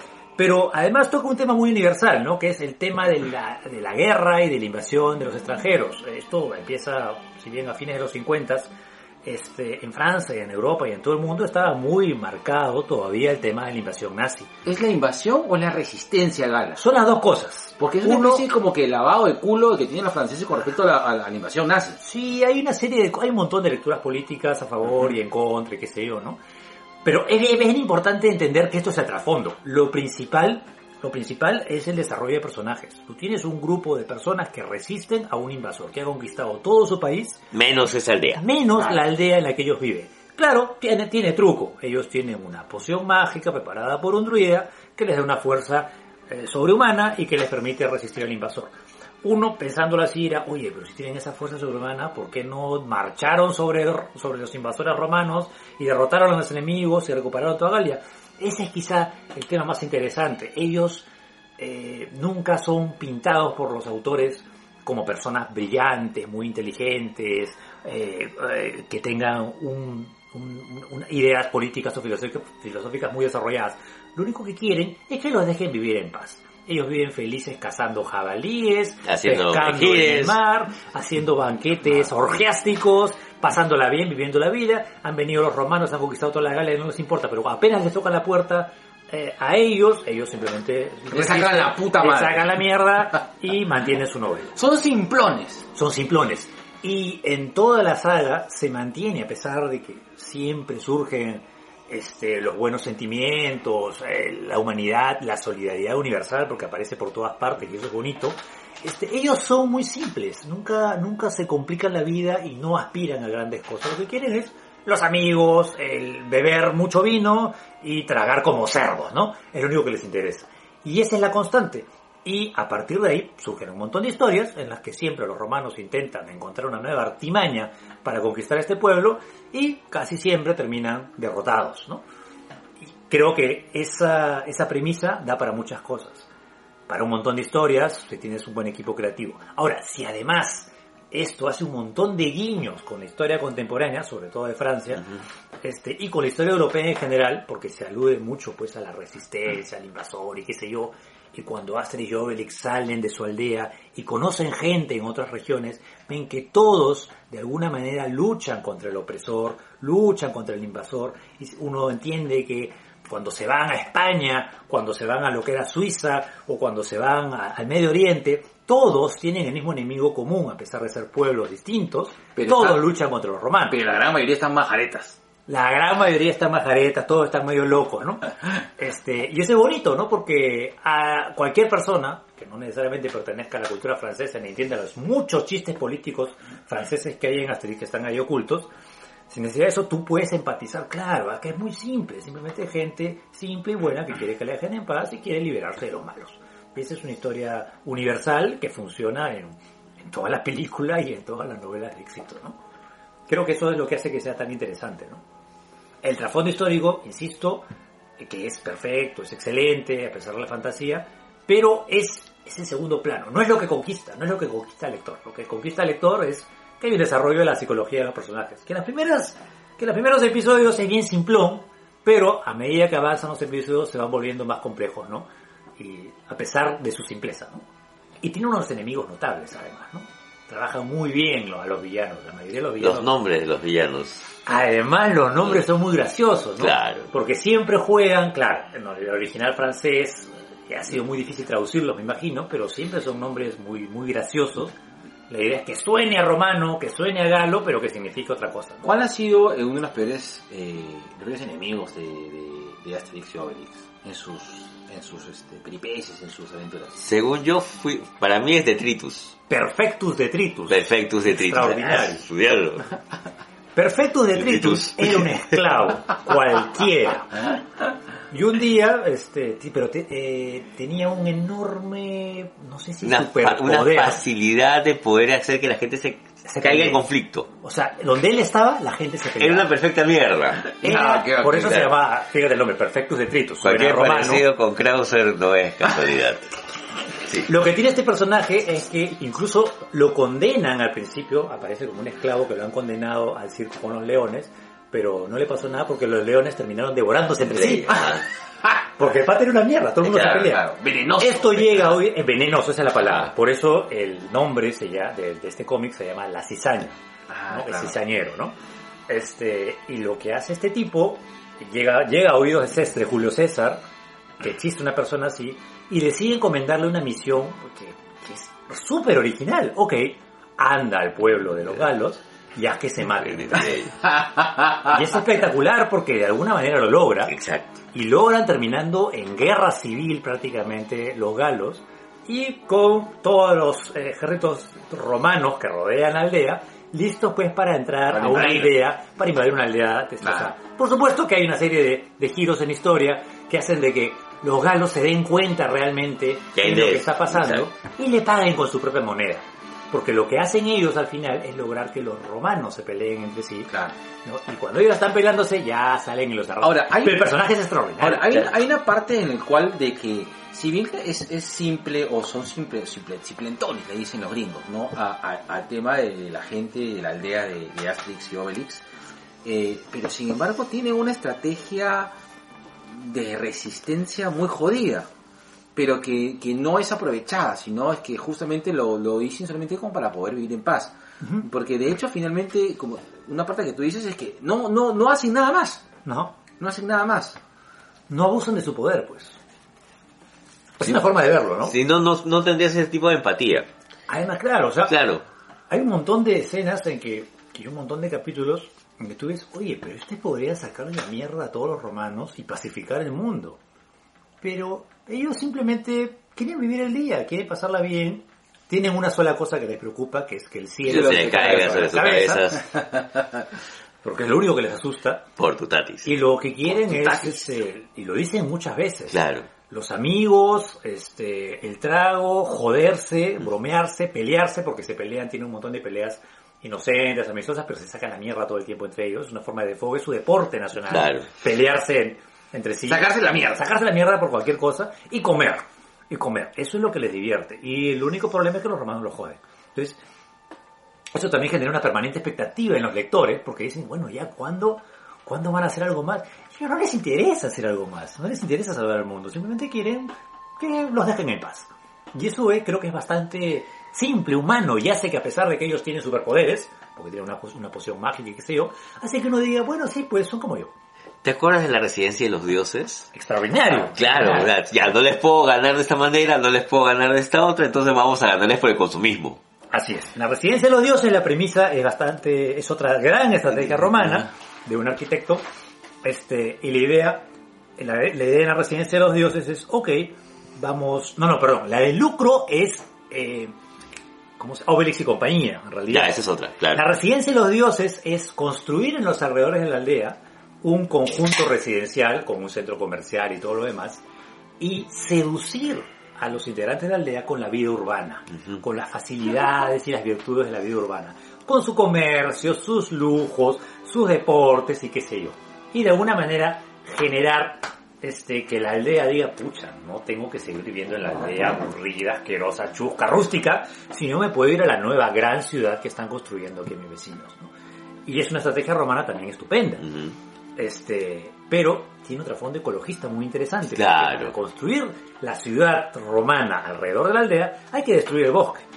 Entonces, es muy divertido porque tú ves que vienen los romanos con sus esclavos, un montón de esclavos de diferentes nacionalidades, y ahí está otra de las claves de Asterix, ¿no? Traen gente muy distinta, traen gente del África, egipcios, fenicios y qué sé yo, como esclavos, a derribar los árboles del bosque para construir la, el- la nueva ciudad romana. Pero en la noche, los galos molestos le piden a Panoramis que haga algo para que el bosque no se acabe, porque ¿Quién es Panoramix, perdón? El druida, Panoramis es el druida, el inventor de la poción. el inventor de la poción mágica. Y de otras Oye, pociones están más. destruyendo nuestro bosque. Ajá. ¿Qué podemos hacer?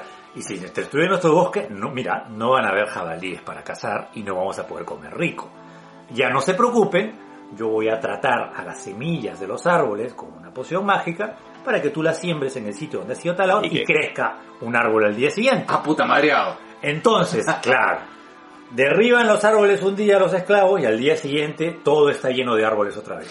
Entonces los romanos se empiezan a desesperar, pero y ahí está lo interesante, ¿no? También se empiezan a desesperar los esclavos. Y los esclavos van a la aldea a decirle, oigan, por favor, estamos cansados de trabajar para los romanos, dejen de hacer crecer el bosque, déjennos hacer nuestro trabajo, porque si no, nunca nos vamos a liberar de ese trabajo horrible que tenemos. Entonces, ahí están los conflictos morales, que hay un montón. Sí. La serie tiene un montón de conflictos morales. Entonces, Asterix y, y los suyos dicen, pucha, ¿qué hacemos? Este, ¿Seguimos jodiendo a los romanos? No, porque si seguimos jodiendo a los romanos, vamos a seguir jodiendo a los esclavos. Entonces, ¿qué tenemos que hacer? Y ahí nuevamente inventan un plan muy bueno, muy astuto, que les sale y al final hacen que pues, la residencia de los dioses sea destruida y que los romanos se larguen y los esclavos liberados, ¿no? Al final casi siempre ganan los buenos. es, es- es- es otra gran, gran historia.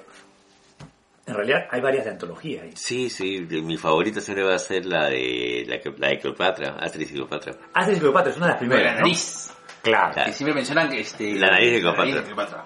Sin embargo, a pesar de ser muy divertida, donde pasan muchas cosas, si la miras con mucha atención te das cuenta que no hay mucha subhistoria, ¿no? No, simplemente es el tema es del pura arquitecto. aventura, es pura exactamente. aventura y está muy bien, es muy divertido, pero te das cuenta que son de las primeras, Sí, porque en las primeras era eso, vamos a hacer algo divertido, gracioso, que te olvides. Que no tiene un, este, un, un sub, eh, Un una subtexto. sub- sub- subtexto que tiene Claro. que ver con un tema netamente social. No está el iceberg Hemingway, no están las historias, no está la complejidad psicológica, aunque Cleopatra sí es, llega a ser compleja, y el arquitecto, este, que ahorita no me acuerdo cómo se llama, que Pal- hace la Paletavis. Paletavis. Ah, No, Paletavis es el malo.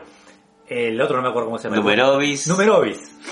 Ah, Numerovis es el bueno, que es un pésimo arquitecto, Claro. que construye las columnas chuecas y todo, lo- pero a pesar de eso, Asterix y sus amigos lo ayudan a terminar de construir su palacio, ¿no? Este, porque ya viene de un desafío personal. entre Desde que César y Cleopatra. Cleopatra le dice, oye, mi pueblo es grande. No, tu pueblo es un pueblo... Antes construían pirámides, ahora no hacen ni mierda, se han dejado invadir por nosotros. Roma ahora conquista el universo, conquista, conquista todo el mundo, ya conquistó a Egipto fácilmente. Este, y Cleopatra se molesta y le dice, no, pues yo te voy a demostrar que podemos construir un gran palacio aquí en el plazo de un mes, una cosa así, más grande que todos los palacios que hayas visto y le pide ayuda a través de le, le encarga esto a su primer arquitecto que es este paleta este Numerovis. Numerovis y Numerovis llama a su viejo amigo Panoramix para que lo ayude entonces vienen a Asterix y Obelix a ayudarlo a construir el palacio ¿no?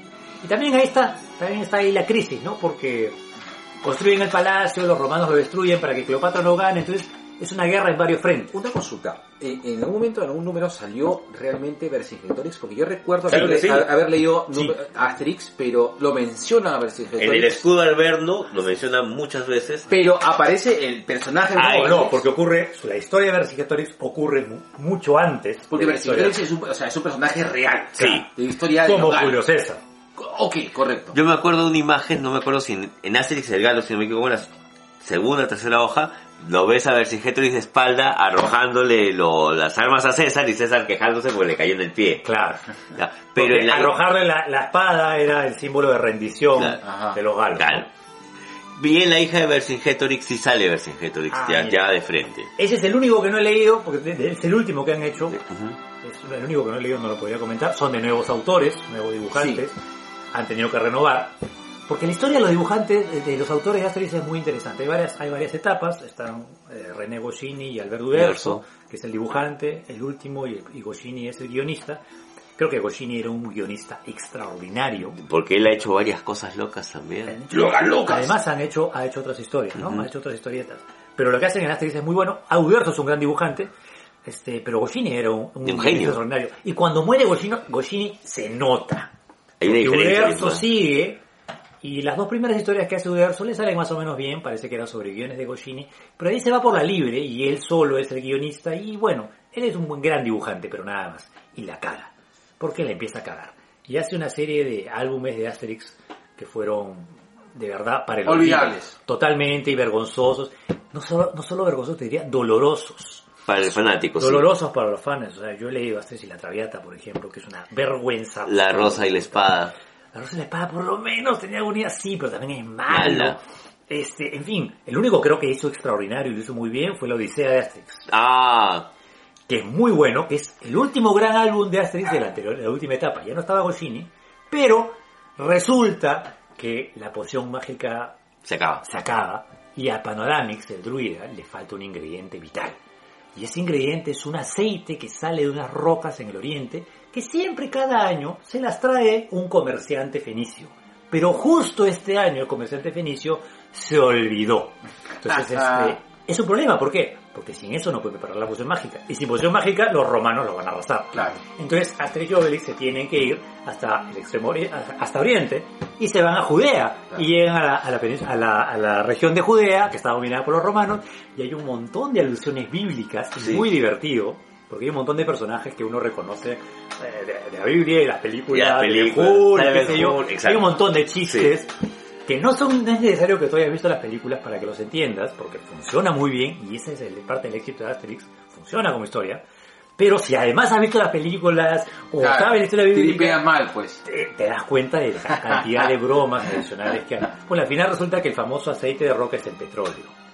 Y Ah. ellos encuentran un petróleo y En Arabia. En Arabia. se tienen que- Mira, claro, mira tú. se van hasta Mesopotamia porque resulta que en Judea los romanos se enteraron y destruyen todas las existencias de aceite de roca, entonces ellos Ya, tienen que ir hasta ya, esa es una buena pregunta. ¿Usted cree, ¿Ustedes creen que Asterix es, eh, es decir, es, eh, es disfrutable por alguien que no tiene claro el contexto sociopolítico actual? Totalmente. Sí. Totalmente. Yo, yo tengo la suerte, este, creo que se los comenté en algún momento, de haberlos leído porque mis papás eh, compraban eso para ellos, ellos se divertían mucho, y mi hermano mayor y yo teníamos pues este, siete y cinco años, y a medida que fuimos creciendo fuimos leyendo estos, estos libros, y nos, divert- nos parecían divertidos.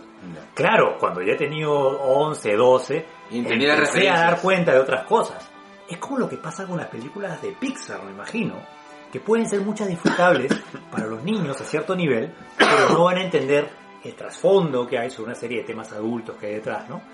Sin llegar a ese grado de emotividad, en el, en el caso de Asterix ocurre lo mismo. Hay un montón, hay un montón de política metida ahí, pero la entiendes de una manera natural. Y te digo, yo he aprendido historia un montón con Asterix. Y el Quería interés- ser la, la gran Capitán América. Entendí esta Claro. referencia. la- no, en serio, o sea, una de las cosas que me hizo interesarme mucho en la historia antigua, ustedes saben que es un tema que me gusta mucho, este, fue, viene, viene de Asterix. Porque este señor va a ver las pirámides, y se va a Grecia, a los Juegos Olímpicos, o va Se a hace Roma, gladiador, se hace legionario. Se hace gladiador, se hace legionario. Legionario. es extraordinario. Ajá. Viaja por, por los países bárbaros del norte. etcétera, ¿no? O Ya. sea, el elefante en, la, en, en el, en el salón. Las películas de Gerard Depardieu. Bueno, yo a mí personalmente nunca me gustaron, la vi, este, hay una última que hicieron de animación que me parece que funcionó mejor porque me dio el trabajo de verlas todas en algún momento, pero la película de Gerard Depardieu al menos yo no sé si tiene algo que ver con el mercado al que estaba dirigido, es un mercado francés y a lo mejor hay una serie de humor francés que no, no somos capaces de entender. Pero me parece forzado, mal hecho, no tiene la misma gracia. Y es inevitable que el que haya leído Asterix compare, pues, ¿no? Y la comparación Se va perdiendo. sale perdiendo totalmente, ¿no? No es lo que ha pasado, por ejemplo, con algunas adaptaciones de los cómics de Tintín, que más o menos salieron bien cuando hicieron en dibujos animados o qué sé yo. La última adaptación que tiene Tintín eh, que hacen La de con, Steven C- Spielberg. con CGI Es buena. es Esa bastante es buena. buena. Es buena. Recoge ahí la historia de dos, este, de dos, este, de dos álbumes de Tintín, ¿no? Mm. Tintín es otra novela que, o sea, o to- otro cómic que, que recoge muchos temas de historia. Sí, y de aventura. Y de aventura, De sobre aventura, todo, sí. ba- eh, basado en una, una premisa que a mí me llamó la atención y que conocí mucho tiempo después. Y es que Hergé nunca conoció ninguno de los países de los que hablaba, pues. Se documentó. No, ni siquiera eso. Se los imaginó. Se los imaginó. Ya. O sea, el segundo... Al principio, ¿no? Claro. Después empezó a documentar. Después, eh, cuando se da cuenta de que, ah, ya, esta vaina no puede ser así tan, tan a la libre, empezó a documentarse. Cuando tú lees el primer Tintín, si no me equivoco, es en el país de los en el soviets. país de los soviets, que es, Ya. que es propaganda total. Exacto. Antisoviética. Sí, to- sí.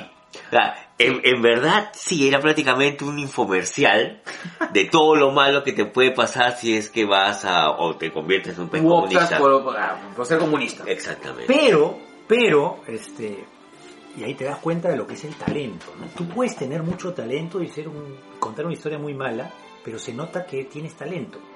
Porque Tintín en el país de los soviets, que está en blanco y negro, Sí. fue el primer intento de la creación de este personaje, y es un personaje plano, sin psicología todavía, no es interesante, y todos sus enemigos son planos, no tienen profundidad, no hay seres humanos ahí. Es supremamente entretenido.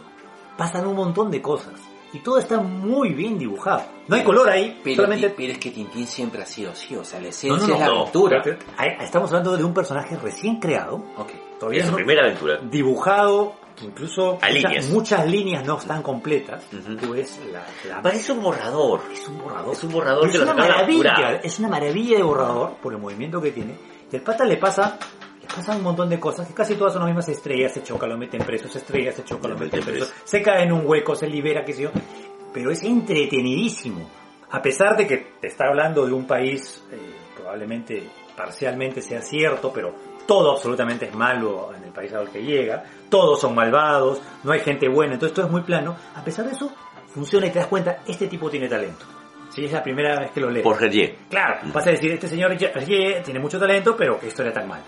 Y ahí empieza, de ahí empieza este, a hacer este, algunos otros cómics, también bien planos, como tú dices, no ha viajado, no investiga nada, se va al Congo, por ejemplo, de alguna manera para legitimar el imperialismo que en ese momento tenían los belgas sobre el centro de África, este, porque pintan pues la labor de los colonos belgas como grandes evangelizadores, Cuando, Claro. y civilizadores. cuando sabes que estos goles le cortaban las manos. Claro, a los para- carros. Claro, los sí. colores allá los pintan muy bien, pero es una historia plana también. Este, y después se va a Estados Unidos, también es una historia plana. Y hasta que viene esa maravilla que es el cuarto álbum que es El Loto Azul.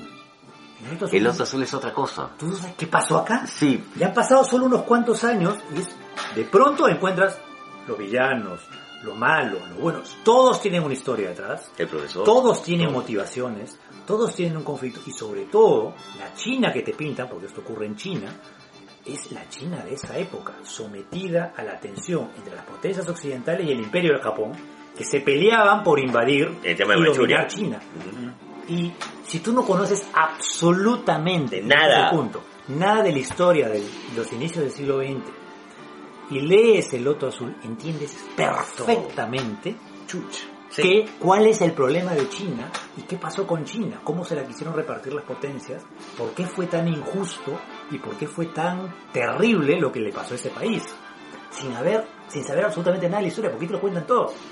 Porque utilizan, ahí sí, hablando de historia, utilizan una serie de incidentes históricos reales que obviamente los fabulan, que no es que sean el inicio de la historia, aparecen por ahí y de pronto hacen que la historia tome giros y vuelos distintos, ¿no? Básicamente es, eh, Tintín está persiguiendo unos traficantes de, o- de opio, Opio. ¿no?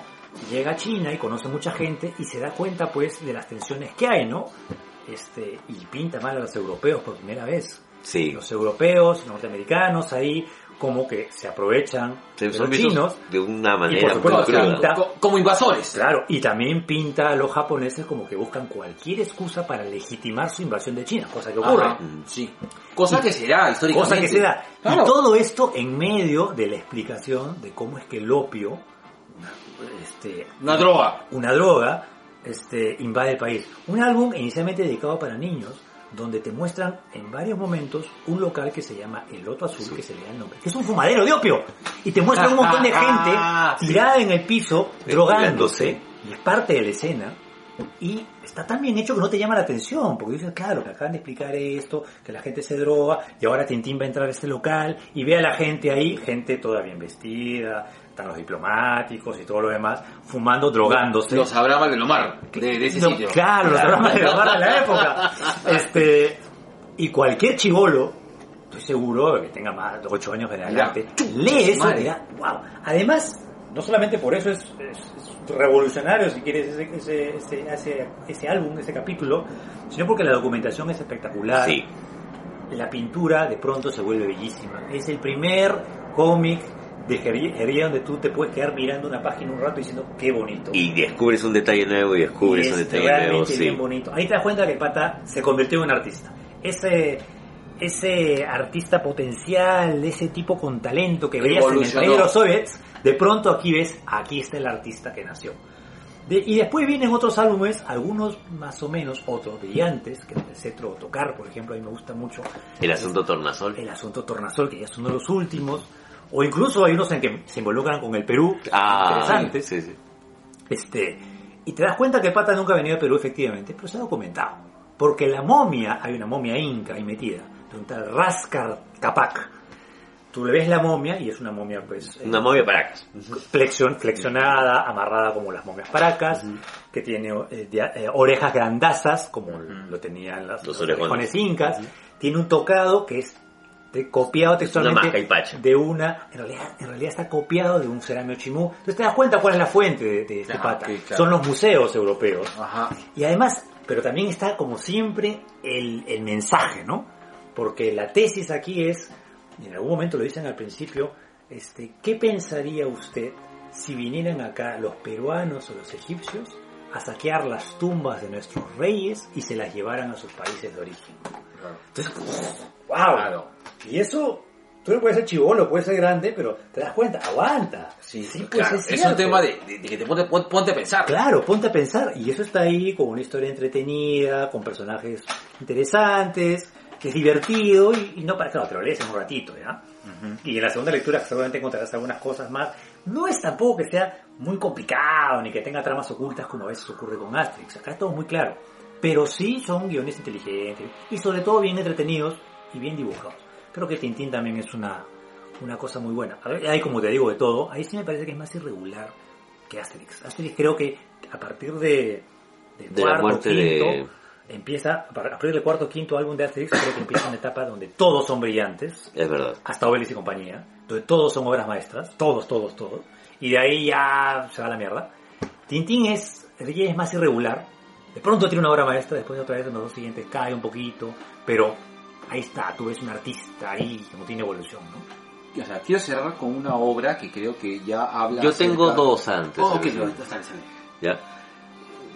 Yo en algún momento lo he comentado, eh, a mí me llamó mucho el asunto de la historia universal por dos cómics latinoamericanos, que no, de los cuales casi no se habla, y, y que espero que a raíz de, de que va a salir el Eternauta en Netflix, Ah, ¿verdad? el cómic argentino tenga una, una repercusión más, más fuerte. Y en este caso quiero referirme a uno de mis, uno de mis favoritos que es Dago, de, de Robin Hood con los dibujos de Salinas, donde te habla pues de lo que ha sido eh, ya la, la etapa prácticamente de finales de la Edad Media hasta el, el tema de, de lo que es el descubrimiento de América, ¿no? A- a- en, en los ojos de este eh, joven veneciano que es traicionado por, por su mejor amigo, por el que después va a ser el Dux de Venecia y por du- dos espías turcos, que es primero esclavo, después se hace genízaro, se Ah, su revela. madre. Claro, o sea, es todo Pasa un por etapa- varios países. se pasea por varios países de Europa eh, y África y finalmente después viene acá a, a- a descubrir el dorado, ¿no? Cuando yo leí Dago yo tendría pues que 8 o 9 años y los Sa- Salinas tienen un tema con el dibujo que es anatómicamente perfecto pues el concha. Es jodido, o sea, trata de, de- de recrear... Claro, o sea, y él también tiene una gran obra que es este un Drácula histórico, que no tiene nada que ver con el Drácula de Bram Stoker, sino con Vlad con Vlad Digo, el Tepes. Drácula de Netflix. Ajá. Y eh, la crueldad de los dibujos, cuando hablaba acerca del tema de los esclavos, ¿no? Cómo eran tratados esos esclavos que llegaban al mercado de Argel y, y los vendían pues a los sultanes, a los payás. Las revueltas que había en la época. Claro, ese es Dago. Ese Claro, ya, ese claro, ya- Estamos viendo algunas fotos, por si acaso, de- Así es, del cómic. de, de Dago. Ajá, yo no dibujo de maestro Salinas, porque pucha, era así.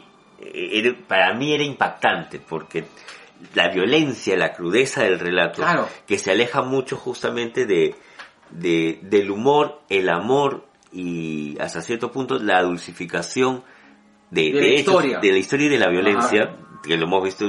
Una cosa es un golpe de Asterix y de Obelix, Claro, qué Pero- gracioso. qué te ¿eh? gracioso. divierte. Ah, Y otra cosa es meter al, a, este- a los esclavos o a los prisioneros de guerra en esta mierda que tenían los romanos, que es el La búfalo, galera. que no, que es, que es este, este búfalo de bronce que los metían adentro Es para el griego. cocinarlos. Griego, ¿no? Es griego, es griego. Chucha. La cosa es que lo metían ahí. Sí. Ya, no me vienes así, yo no sé mucho de historia. No, está bien, está bien. No, papi, dale. Lo que pasa es que nos estábamos imaginando en ese momento cómo se sentiría que tú estés ahí. Siento que se me calientan los huevitos. ya. Sí, Decías oye. había otro, aparte sí, de Dago. oye, Dago. ya, Que, que- que es el hermano menor de Django. ya, sí. Es la hora, ¿no? Yo creo que es la hora. Buena cerveza que está. Yo creo que está vencida. Yo, yo creo que es una mezcla de ambas. Era coronavirus, que ya lo hablamos. Debe, debe ser. No. Me, Eh, fal- eh, me eh, falta amor y me siento solo. ¡Apunta! Oye, ¿sabes qué? Me está recordando a ese capítulo de Rick and Morty donde él se vuelve chivolo, se vuelve este. Este, Rick- ¿cómo se llama? Rick joven, ¿cómo es? Claro, John Claro. Rick. Ya, Mini Rick. Mini Rick. Claro, y que manda una serie de mensajes subliminales de, de me siento mal, me siento Ajá. mal. Puta, igualito, lo viste, este weón. Estamos hablando de cómics históricos. Ya, listo. Ya. Y otro que también, eh, no en menor medida, pero sí a nivel de impacto fue Gilgamesh. Ah, También de Robin Hood con dibujos de Lucho Olivera. Que se basa justamente en el, en el poema épico de Gilgamesh, del inmortal, ¿no? Y Gilgamesh eh, tiene tres Sí, etapas. recuerdo. Tiene tres etapas el pelado. La primera... Creo que se basaron en Jules Briner para hacer el personaje. es posible. Porque tú, tú lo ves, es, un, es su shape. Eh, Jules Briner, que es de la, de la, del, de... El faraón de los 10 mandamientos que has visto mil millones de No, veces no, todas no. las veces que te vas a tu los casa Ah. siete de la rosa. magníficos. No, no, no, este, Claro. de, eh, de que él es el príncipe y viene una flaca... Claro, ¿Cómo se llama esa película? este, claro, el, el príncipe de Siam era el, Sí, claro. creo que era Tala- Tailandia, ¿no? Sí. Pero eh, está bien, también es histórico, pero eso no es un cómic. Y estamos Listo. hablando de cómics. Creo que nos estás alejando Es cultura del tema pop, otra vez. no me... Este, este, eh, ya, listo. Gilgamesh el inmortal. Gilgamesh Inmortal. De, el primero es solamente Lucho Olivera, que él es un gran dibujante. Y después, ya con la ayuda de Robin Hood, crea toda una etapa. Tú tienes que traer a Robin Hood para un, a una fiesta. Papi, yo me muero de ganas. ¿Qué Hago- esta, huevón? falta que alguien más se moje para traerlo. O sea, a nivel plata para traer a Robin Hood. Yo quiero traerlo a Robin Hood acá. Escúchanos, este... Papi, A Cavani. A Cabane, Factory Comics. Crisol, Comunitas, quien se anime a tratar de ver cómo se va a traer a Robin Hood. De verdad, porque sería un gol traer a Robin Hood. Yo también creo lo mismo. Sería un gol. Sería un gol. O sea, creo de que no hay ningún eh, dibujante de cómic... Guionista. O bueno, grande. Guionista de cómics que sea más representativo que Robin Wood. Sí, listo. Se acabó. Sigue. En el caso de Gilgamesh, eh, cuando ya Lucho Olivera le dice a Good, oye, hay que trabajar esto de otra manera, eh, Good te cuenta toda una historia que parte desde este reino de, de Ur, Ujú. donde Gilgamesh es rey, cómo se encuentra con una pistín, consigue la inmortalidad y lo ves a Gilgamesh eh, con los romanos, lo ves a Gilgamesh en, en uno, de lo- en uno de los episodios. Mira, yo no soy una persona creyente ni católica, pero uno de los álbumes de Gilgamesh más bonitos es el Nazareno, donde te habla acerca de, Jesús histórico. de, de Jesús de la pasión, prácticamente. Eh, ese Gilgamesh que está en la Primera Guerra Mundial, el Gilgamesh de los vampiros de París, que es una obra preciosa también. Eh, y ese Gilgamesh que ve eh, el final de la humanidad y que es el encargado de tratar ¿Cómo acabamos? ¿Cómo, cómo terminamos? en una guerra que se llamaba Ma- la Maomata. Por, Uf, falta mucho para eso. La Maomata, que era una, vers- una versión de una bomba creada por China, pues es Mao Mata. Ah, Ay, bien, ya. aquí tapos. Era la época, pues en Con los los nombres 70. romanos de Asterix, perfectus detritus. Claro. Lucius Espino- Espina de Cactus. ¿Cómo se llamaba el. Este sibarita romano de, del Asterix? Venecia. Un asqueroso que organizaba orgías. Ah. Sí, Graco Ojo al Virus. Así se llamaba. mira, hay dos. Extraordinario, ese personaje es la Eh, maldad pura, weón. Queda claro de que este es uno de los episodios más nerds de 2BK. Oye, pero- Dios mío. Pero eso es cultura general, güey. En primaria, secundaria, se estudia Simón Bolívar, Nerd. Mm. San Martín, Graco ojo al virus, el villano de Asterix en Helvecia. Los. Que es un perro, que es un cerro romano que roba los impuestos del pueblo, pero en cantidades industriales. Cualquier parecido con Alan García. Pero es espectacular, weón. Y organiza orgías, que allá son grandes banquetes donde se come con las manos, todo tipo de guisos. Y Entonces las escenas son asquerosas, disculpa que te haya sacado el tema, pero No, no, es, está bien, es papi. muy entretenido porque el, el lector, por un lado, dice, sí, este es malo, pero además da asco. Ajá. Y eso es una cosa muy interesante, porque dentro del cómic humorístico, en ese momento tú dices, oye, esto no es gracioso, esto es asqueroso Asqueroso, pero igual me da risa. pero, tot- pero es la representación de la corrupción más pura que tenían algunos romanos, ¿no? Parte Muy 2. interesante, ¿no? Cualquier parecido con Alan García es pura coincidencia. Impresionante. Sí. Y este Gilgamesh pues nos, nos va a mostrar este camino de la humanidad desde el punto de vista de una persona que no puede morir, que está condenado a ver morir a los que Y ama. tiene una historia personal, me imagino, también dolorosa dentro de eso. Exactamente, porque él está buscando morir. O sea, Él se arrepiente. ¿Como Sí. judío errante? Mira, yo creo que Robin Hood rescata mucho de la mitología del judío errante con Gilgamesh para poder escribir este tipo de historias. ¿ya? Eh, y él en algún momento menciona, ¿no? Cada vez me es más difícil ocultarme porque ya no puedo quedarme mucho tiempo en, en un sitio. Claro, la gente se cada, vez pregunta... más, cada vez hay más gente y cada vez más gente te va a reconocer. Exactamente. Es Wow, muy es una bacán. gran- es una gran idea. Y es, Tengo que una, leerlo, y es ¿no? una idea del 70, Una gran 1970. idea. ¿no? ¿ya? Terrible, ¿no? Claro. Y ahora La sí... soledad, del, la soledad del poder. La soledad del inmortal. Que, que- ¿Qué claro, ¿Qué es la soledad del poder? Poder. Tengo el poder absoluto, pero soy infeliz, pues, ¿no? Como tú. No, eh, Hay un tema de frustración te ahí. falta amor. Hay un tema de frustración ahí. con Gil- Mortadela. Hay un tema de frustración ahí jodido. Porque Gilgamesh en algún momento se plantea, yo tengo que hacer del hombre un ser, un ser mejor por lo- todo lo que yo he aprendido. Claro. Y Tiene constantemente obligación fracasa. moral. Pero fracasa. Siempre pero- fracasa. Y eso es lo que lo, que lo jode más. Negro, y para acabar, un clásico moderno que es Persepolis, de, Sí. de la gran Marjan Satrapi.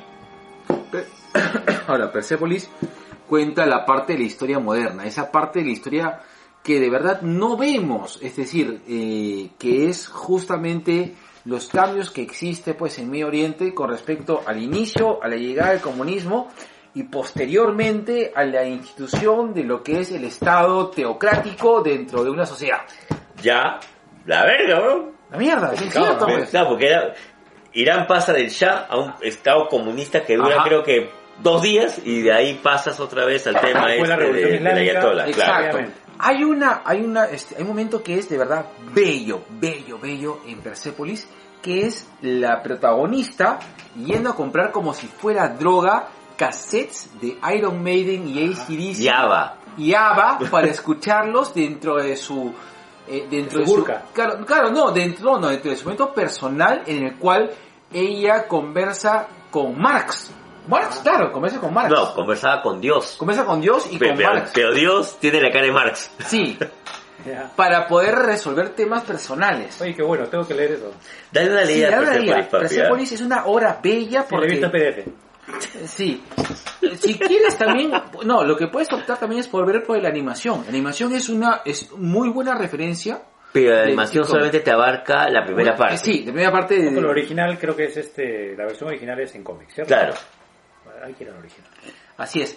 Pero aparte de que el tema de Persepolis eh, eh, no solamente va un tema político, sino lo que significa ser una mujer en este tipo de Estado islámico en el cual hay restricciones no solamente con respecto a tu, a tu deseabilidad política, sino también a un cuestionamiento general acerca de la religión Y del sexo. y del sexo, correctamente. Porque finalmente la, la y, y- y es un no, es un sexo y familia. Porque si bien la protagonista huye a Francia en un momento, No es que huya. bueno, tiene que irse a Francia, pues o sea, Y la familia la manda pensando justamente, oye, tú has sido educada de esta manera. Antes de que llegaran ellos, tú has estado en un colegio en el cual tenías acceso a mucha ¿Qué vas a hacer información. acá? ¿Qué, qué tienes que hacer acá? Y ella, cuando va a Europa, se fra- siente mal. y fracasa miserablemente. Cae en una serie de huevadas que van desde la drogadicción hasta casi casi la prostitución y después dice, ¿qué chucha hice? Y tiene que Claro. regresar a casa. El retorno de ella a la casa de Es sus padres... ¡pum! Sí. Porque lo que pasa es que ahí hay juega con un tema de que realmente eh, las políticas de Estado que pueden haber en un país no necesariamente marcan tu... Tu personalidad. No es que la personalidad, es tu... ¿Cómo se Tu llama? Cuando identidad. tu, Tu arraigo. Tu engancho, tu arraigo a, tu, a lo que es realmente, a tu familia y a tu, a- y a tu zona. Es decir, a, a tu lo que se cultura. llama tu patria, pues, ¿no? Dice, En términos... Es que no es patria, es tu, ¿A dónde tu grupo social. perteneces? ¿Dónde Hogar. perteneces? Sí. Creo que tal vez no lo, no lo dice de esa manera porque constantemente Marjan se siente una extranjera en Europa cuando ella cree que debido a su educación y todo lo que ha tenido podía encajar ahí. Cuando no es cierto. Y cuando regresa también se sigue sintiendo extranjera. Es más, siente Francia de forma aversiva. Es decir, Francia, el fucking país que Francia, está, Alemania, donde es- todo el está mundo- estipulado con el cual yo puedo tener las mayores libertades del mundo, en el cual yo puedo desarrollarme como mujer, me es aversivo. Porque No me quieren acá. no me quieren acá. Porque tengo ciertos tipos de creencias en O las rasgos. cuales, o rasgos, que me permiten, que no me permiten poder congeniar y entender lo que es la realidad occidental. Porque yo tengo, o sea, yo soy, yo soy una fucking comunista. Yo, este, y aparte, soy comunista y soy, este, y, este, musulmana E iraní. e iraní. Principalmente son iraní, porque el ser iraní que- o sea, está por arriba de ser musulmana o tener algún tipo de, de- de connotación política. Y esa parte es muy paja. Esa parte se explora mucho en el sentido porque es un viaje personal de la autora diciendo de que no me siento ubicada. Y, y es cierto, finalmente cualquier política de Estado, cualquier política religiosa, cualquier im- im- implementación o cambio político puede, puede afectar de manera personal a alguien y que no necesariamente tiene que ser la mejor forma, o sea, es decir, no necesariamente la solución favorable a cualquier política de Estado va a ser siempre la mejor para las personas. Y eso es diciendo, ¿sabes qué, Cholo? O sea, no necesariamente el- la mejor propuesta para la mayoría va a ser mejor para mí. No, eso está claro. Es una gran historia, Persepolis. Entonces, déjame mirar. Déjame ir, o sea, déjame ser, déjame ser lo que quiero ser en cualquier parte del mundo. Y ese tema de globalización se entiende mejor. Y la necesidad de globalización. Y rompe cualquier huevada que tenga política de restricción de, de- de las migraciones. Es bien bacán. Vamos a buscarlo. Que creo que deberíamos leerlo en ese momento, porque es es cierto de sí, que alucina que sí. al menos a Perú se le necesita entender cuál es el contexto migratorio que tiene alguien que está que, que es un Bueno, es- refugiado. Es, la identidad de refugiado, justamente. ¿no? Exacto. Claro, Que ese nosotros la problema. hemos tenido también. Exacto. Internamente. De manera interna, por supuesto. Interna, claro que sí. Papi, cuando Lima es una ciudad de refugiados. Una cosa que hemos, hemos, hemos planteado un momento con el G, cuando nos presentaron un estudio, es que eh, las migraciones hace que Lima pierda identidad. No, que en realidad ha creado una nueva identidad. No. ¿Quién se jacta de ser limeño? Ah, ok. complicado. Nadie. Absolutamente nadie. Nadie dice, yo soy limeño. No, pues, Tú puedes ser pueblerino, Magdalena, chalaco, Magdalena. magdalena. Nadie es limeño de identidad. Y eso de una ciudad dice mucho. O sea, yo puedo ser primero migrante antes que ser limeño, porque limeño me resulta ser peyorativo. Y es una cosa muy bacán. O sea, Lima ha generado tanto rechazo al migrante que en el transcurso de estos 50 años de migraciones, 60 años de migraciones. se ha diluido la, la identidad limeña. Y decir que uno es limeño resulta insultante. puede ser, sí. No, es real. ¿Quién se dice, yo soy limeño? Nadie. Es despectivo, pues, ¿no? Es despectivo, correctamente. Ay, limeñitos. Limeñitos. Limeñitos. Nadie dice, ¿sabes qué, Cholo? Dice, decir, yo soy arequipeño, yo soy huancaíno, yo soy camarajino, demanda orgullo y ciertamente Arraigo. arraigo Sí, y sí. tú... A tradiciones, a formas de tú le ver. das una valoración específica con respecto a, ok, este brother mantiene arreglos y qué bacán. No, lo que pasa es que la identidad de Lima, que es una identidad por construir, es la identidad de la mezcla, de la metrópoli. Es una entidad que existe, que lamentablemente... No, existía una antes, pero la nueva tiene que ser, por lógica, no porque alguien lo pretenda, la de la mezcla, la de la integración de diferentes lugares de donde viene, formas de ver el mundo, etcétera, ¿no? Costumbres. Sí. Es lo que le pasa a las grandes ciudades en algún momento. Son, Dime- son perdón. lugares a donde la gente llega. Un, un neoyorquino no se siente orgulloso de ser neoyorquino. Mega orgulloso. Se han hecho comedias. Scorsese es un brother que hace y Woody Allen hace Pero que eso, películas. que de estamos hablando de neoyorquinos. una ciudad que es un crisol, es un sitio de encuentro, es un lugar eh, a donde todos los migrantes llegan. Lima. Por eso, ese es, pero esa identidad, eh, Nueva York tiene eso hace cuántos años, hace, ¿Lima? hace 150. Lima tiene eso, pero no ha construido esa identidad, pero es, es lo que va a ocurrir en los próximos 20, 30 años, yo estoy seguro de eso. Sí, yo no sé. Yo sí.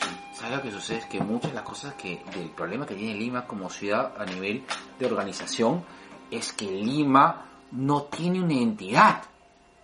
Y tú prefieres decirte que tienes una identidad barrial antes que tener una identidad limeña. Bueno, sí, eso creo que es normal. Pero eso creo que pasa en varias ciudades, negro, porque cuando yo he tenido la suerte de, de estar fuera y incluso dentro de la capital de Quito, con la gente se habla por barrios. Las fiestas de Quito. ¡Mierda! Las fiestas de Quito se conocen y saben de que las fiestas de Quito son las fiestas de Quito. Salvo la procesión, ¿qué mierda tenemos en Lima? Por eso digo, es una enti- identidad en construcción. No es algo automático, es algo que toma un par de generaciones por lo menos. Ya, ya no existe ese movimiento masivo migratorio que existía antes. Este... Venezuela, papá. No, ya sé, pero me refiero al interior del Perú. Claro, de- En de- el interior del Perú ya no existe, ese flujo se ha revertido incluso en algunas partes. Este, y Pero ahora la- es cuestión la- de que la- eso la- madure en, una- en un par de generaciones y la Ah, gente... hasta en Treza. ¿Tú crees? Yo o- sí creo. yo creo que Es las, un tema, si quieres, es las- un tema subjetivo las de creencias. migraciones venezolanas, yo sé de que, si, eh, o sea, el venezolano dice, apenas se arregle Venezuela, yo me regreso. De esa gente, No. ¿cuánta gente se va a regresar realmente? Yo creo que la mitad, no más. ¿Por qué? Eso también involucra que, que existe un proceso, o sea, Vene- este, Lima es un país, es una, es una ciudad de migrantes. Sí, y esa claro. identidad no se ha establecido Pero realmente. nuevamente, la identidad no se establece al principio. La identidad se establece con el tiempo. Tienen que pasar generaciones para que eso ocurra. Ya estamos en la tercera generación o cuarta generación incluso de, de- de- De migrantes. en la ciudad. No sé si es el caso, yo soy hijo de migrante, no sé si ustedes son hijos de migrante. Somos todos somos hijos de migrantes. Entonces, este, está clarísimo. Este, probablemente yo no sé si me sienta limeño, ¿no? Pero estoy seguro que la siguiente generación ya se va a sentir limeño porque ya no están pensando en el retorno, ya Yo- no están pensando en las costumbres de mi padre o de mi abuelo, ya no están pensando en eso, ya están pensando en el sitio donde nacieron. Yo me, y a medida siento, que la ciudad se yo me ordene- siento mega limeño. Y, y- y sí, o sea, sí, o sea, pero eso, yo me he sentido limeño en Mm. la medida de que yo he trabajado en el Estado por mi ciudad. Pero ya es un- un- una cosa muy rara. Pero eso no sale ni en Tintín, ni en Astrid, ni en Conan, ni en ninguna Ah, de esas cosas. Pero es que Conan es un cimeriano. Bueno, en realidad Conan también es un apátrida, ¿no? No tiene... Pero, un es- lugar no, en- no. pero él siempre se reconoce como Un cimeriano. cimeriano. Sí, bueno. Conan de Cimeria. Claro. Pero es una, es una identidad... Bueno, él es de donde, de donde lo raptaron. Él lo raptaron de ahí. Esa es la versión de la película. En Ah. la versión normal va por otro lado, Ah, claro. Estoy, estoy hablando huevadas. Mejor hablamos de Mandaloriano, que también es una patria. Él es una patria. No, es que el mandaloriano es una religión. Sí, yo sé, pero él se- se co- no sabe, o sea, viene de un lugar de que también fue extraído, fue La secuestrado, mierda.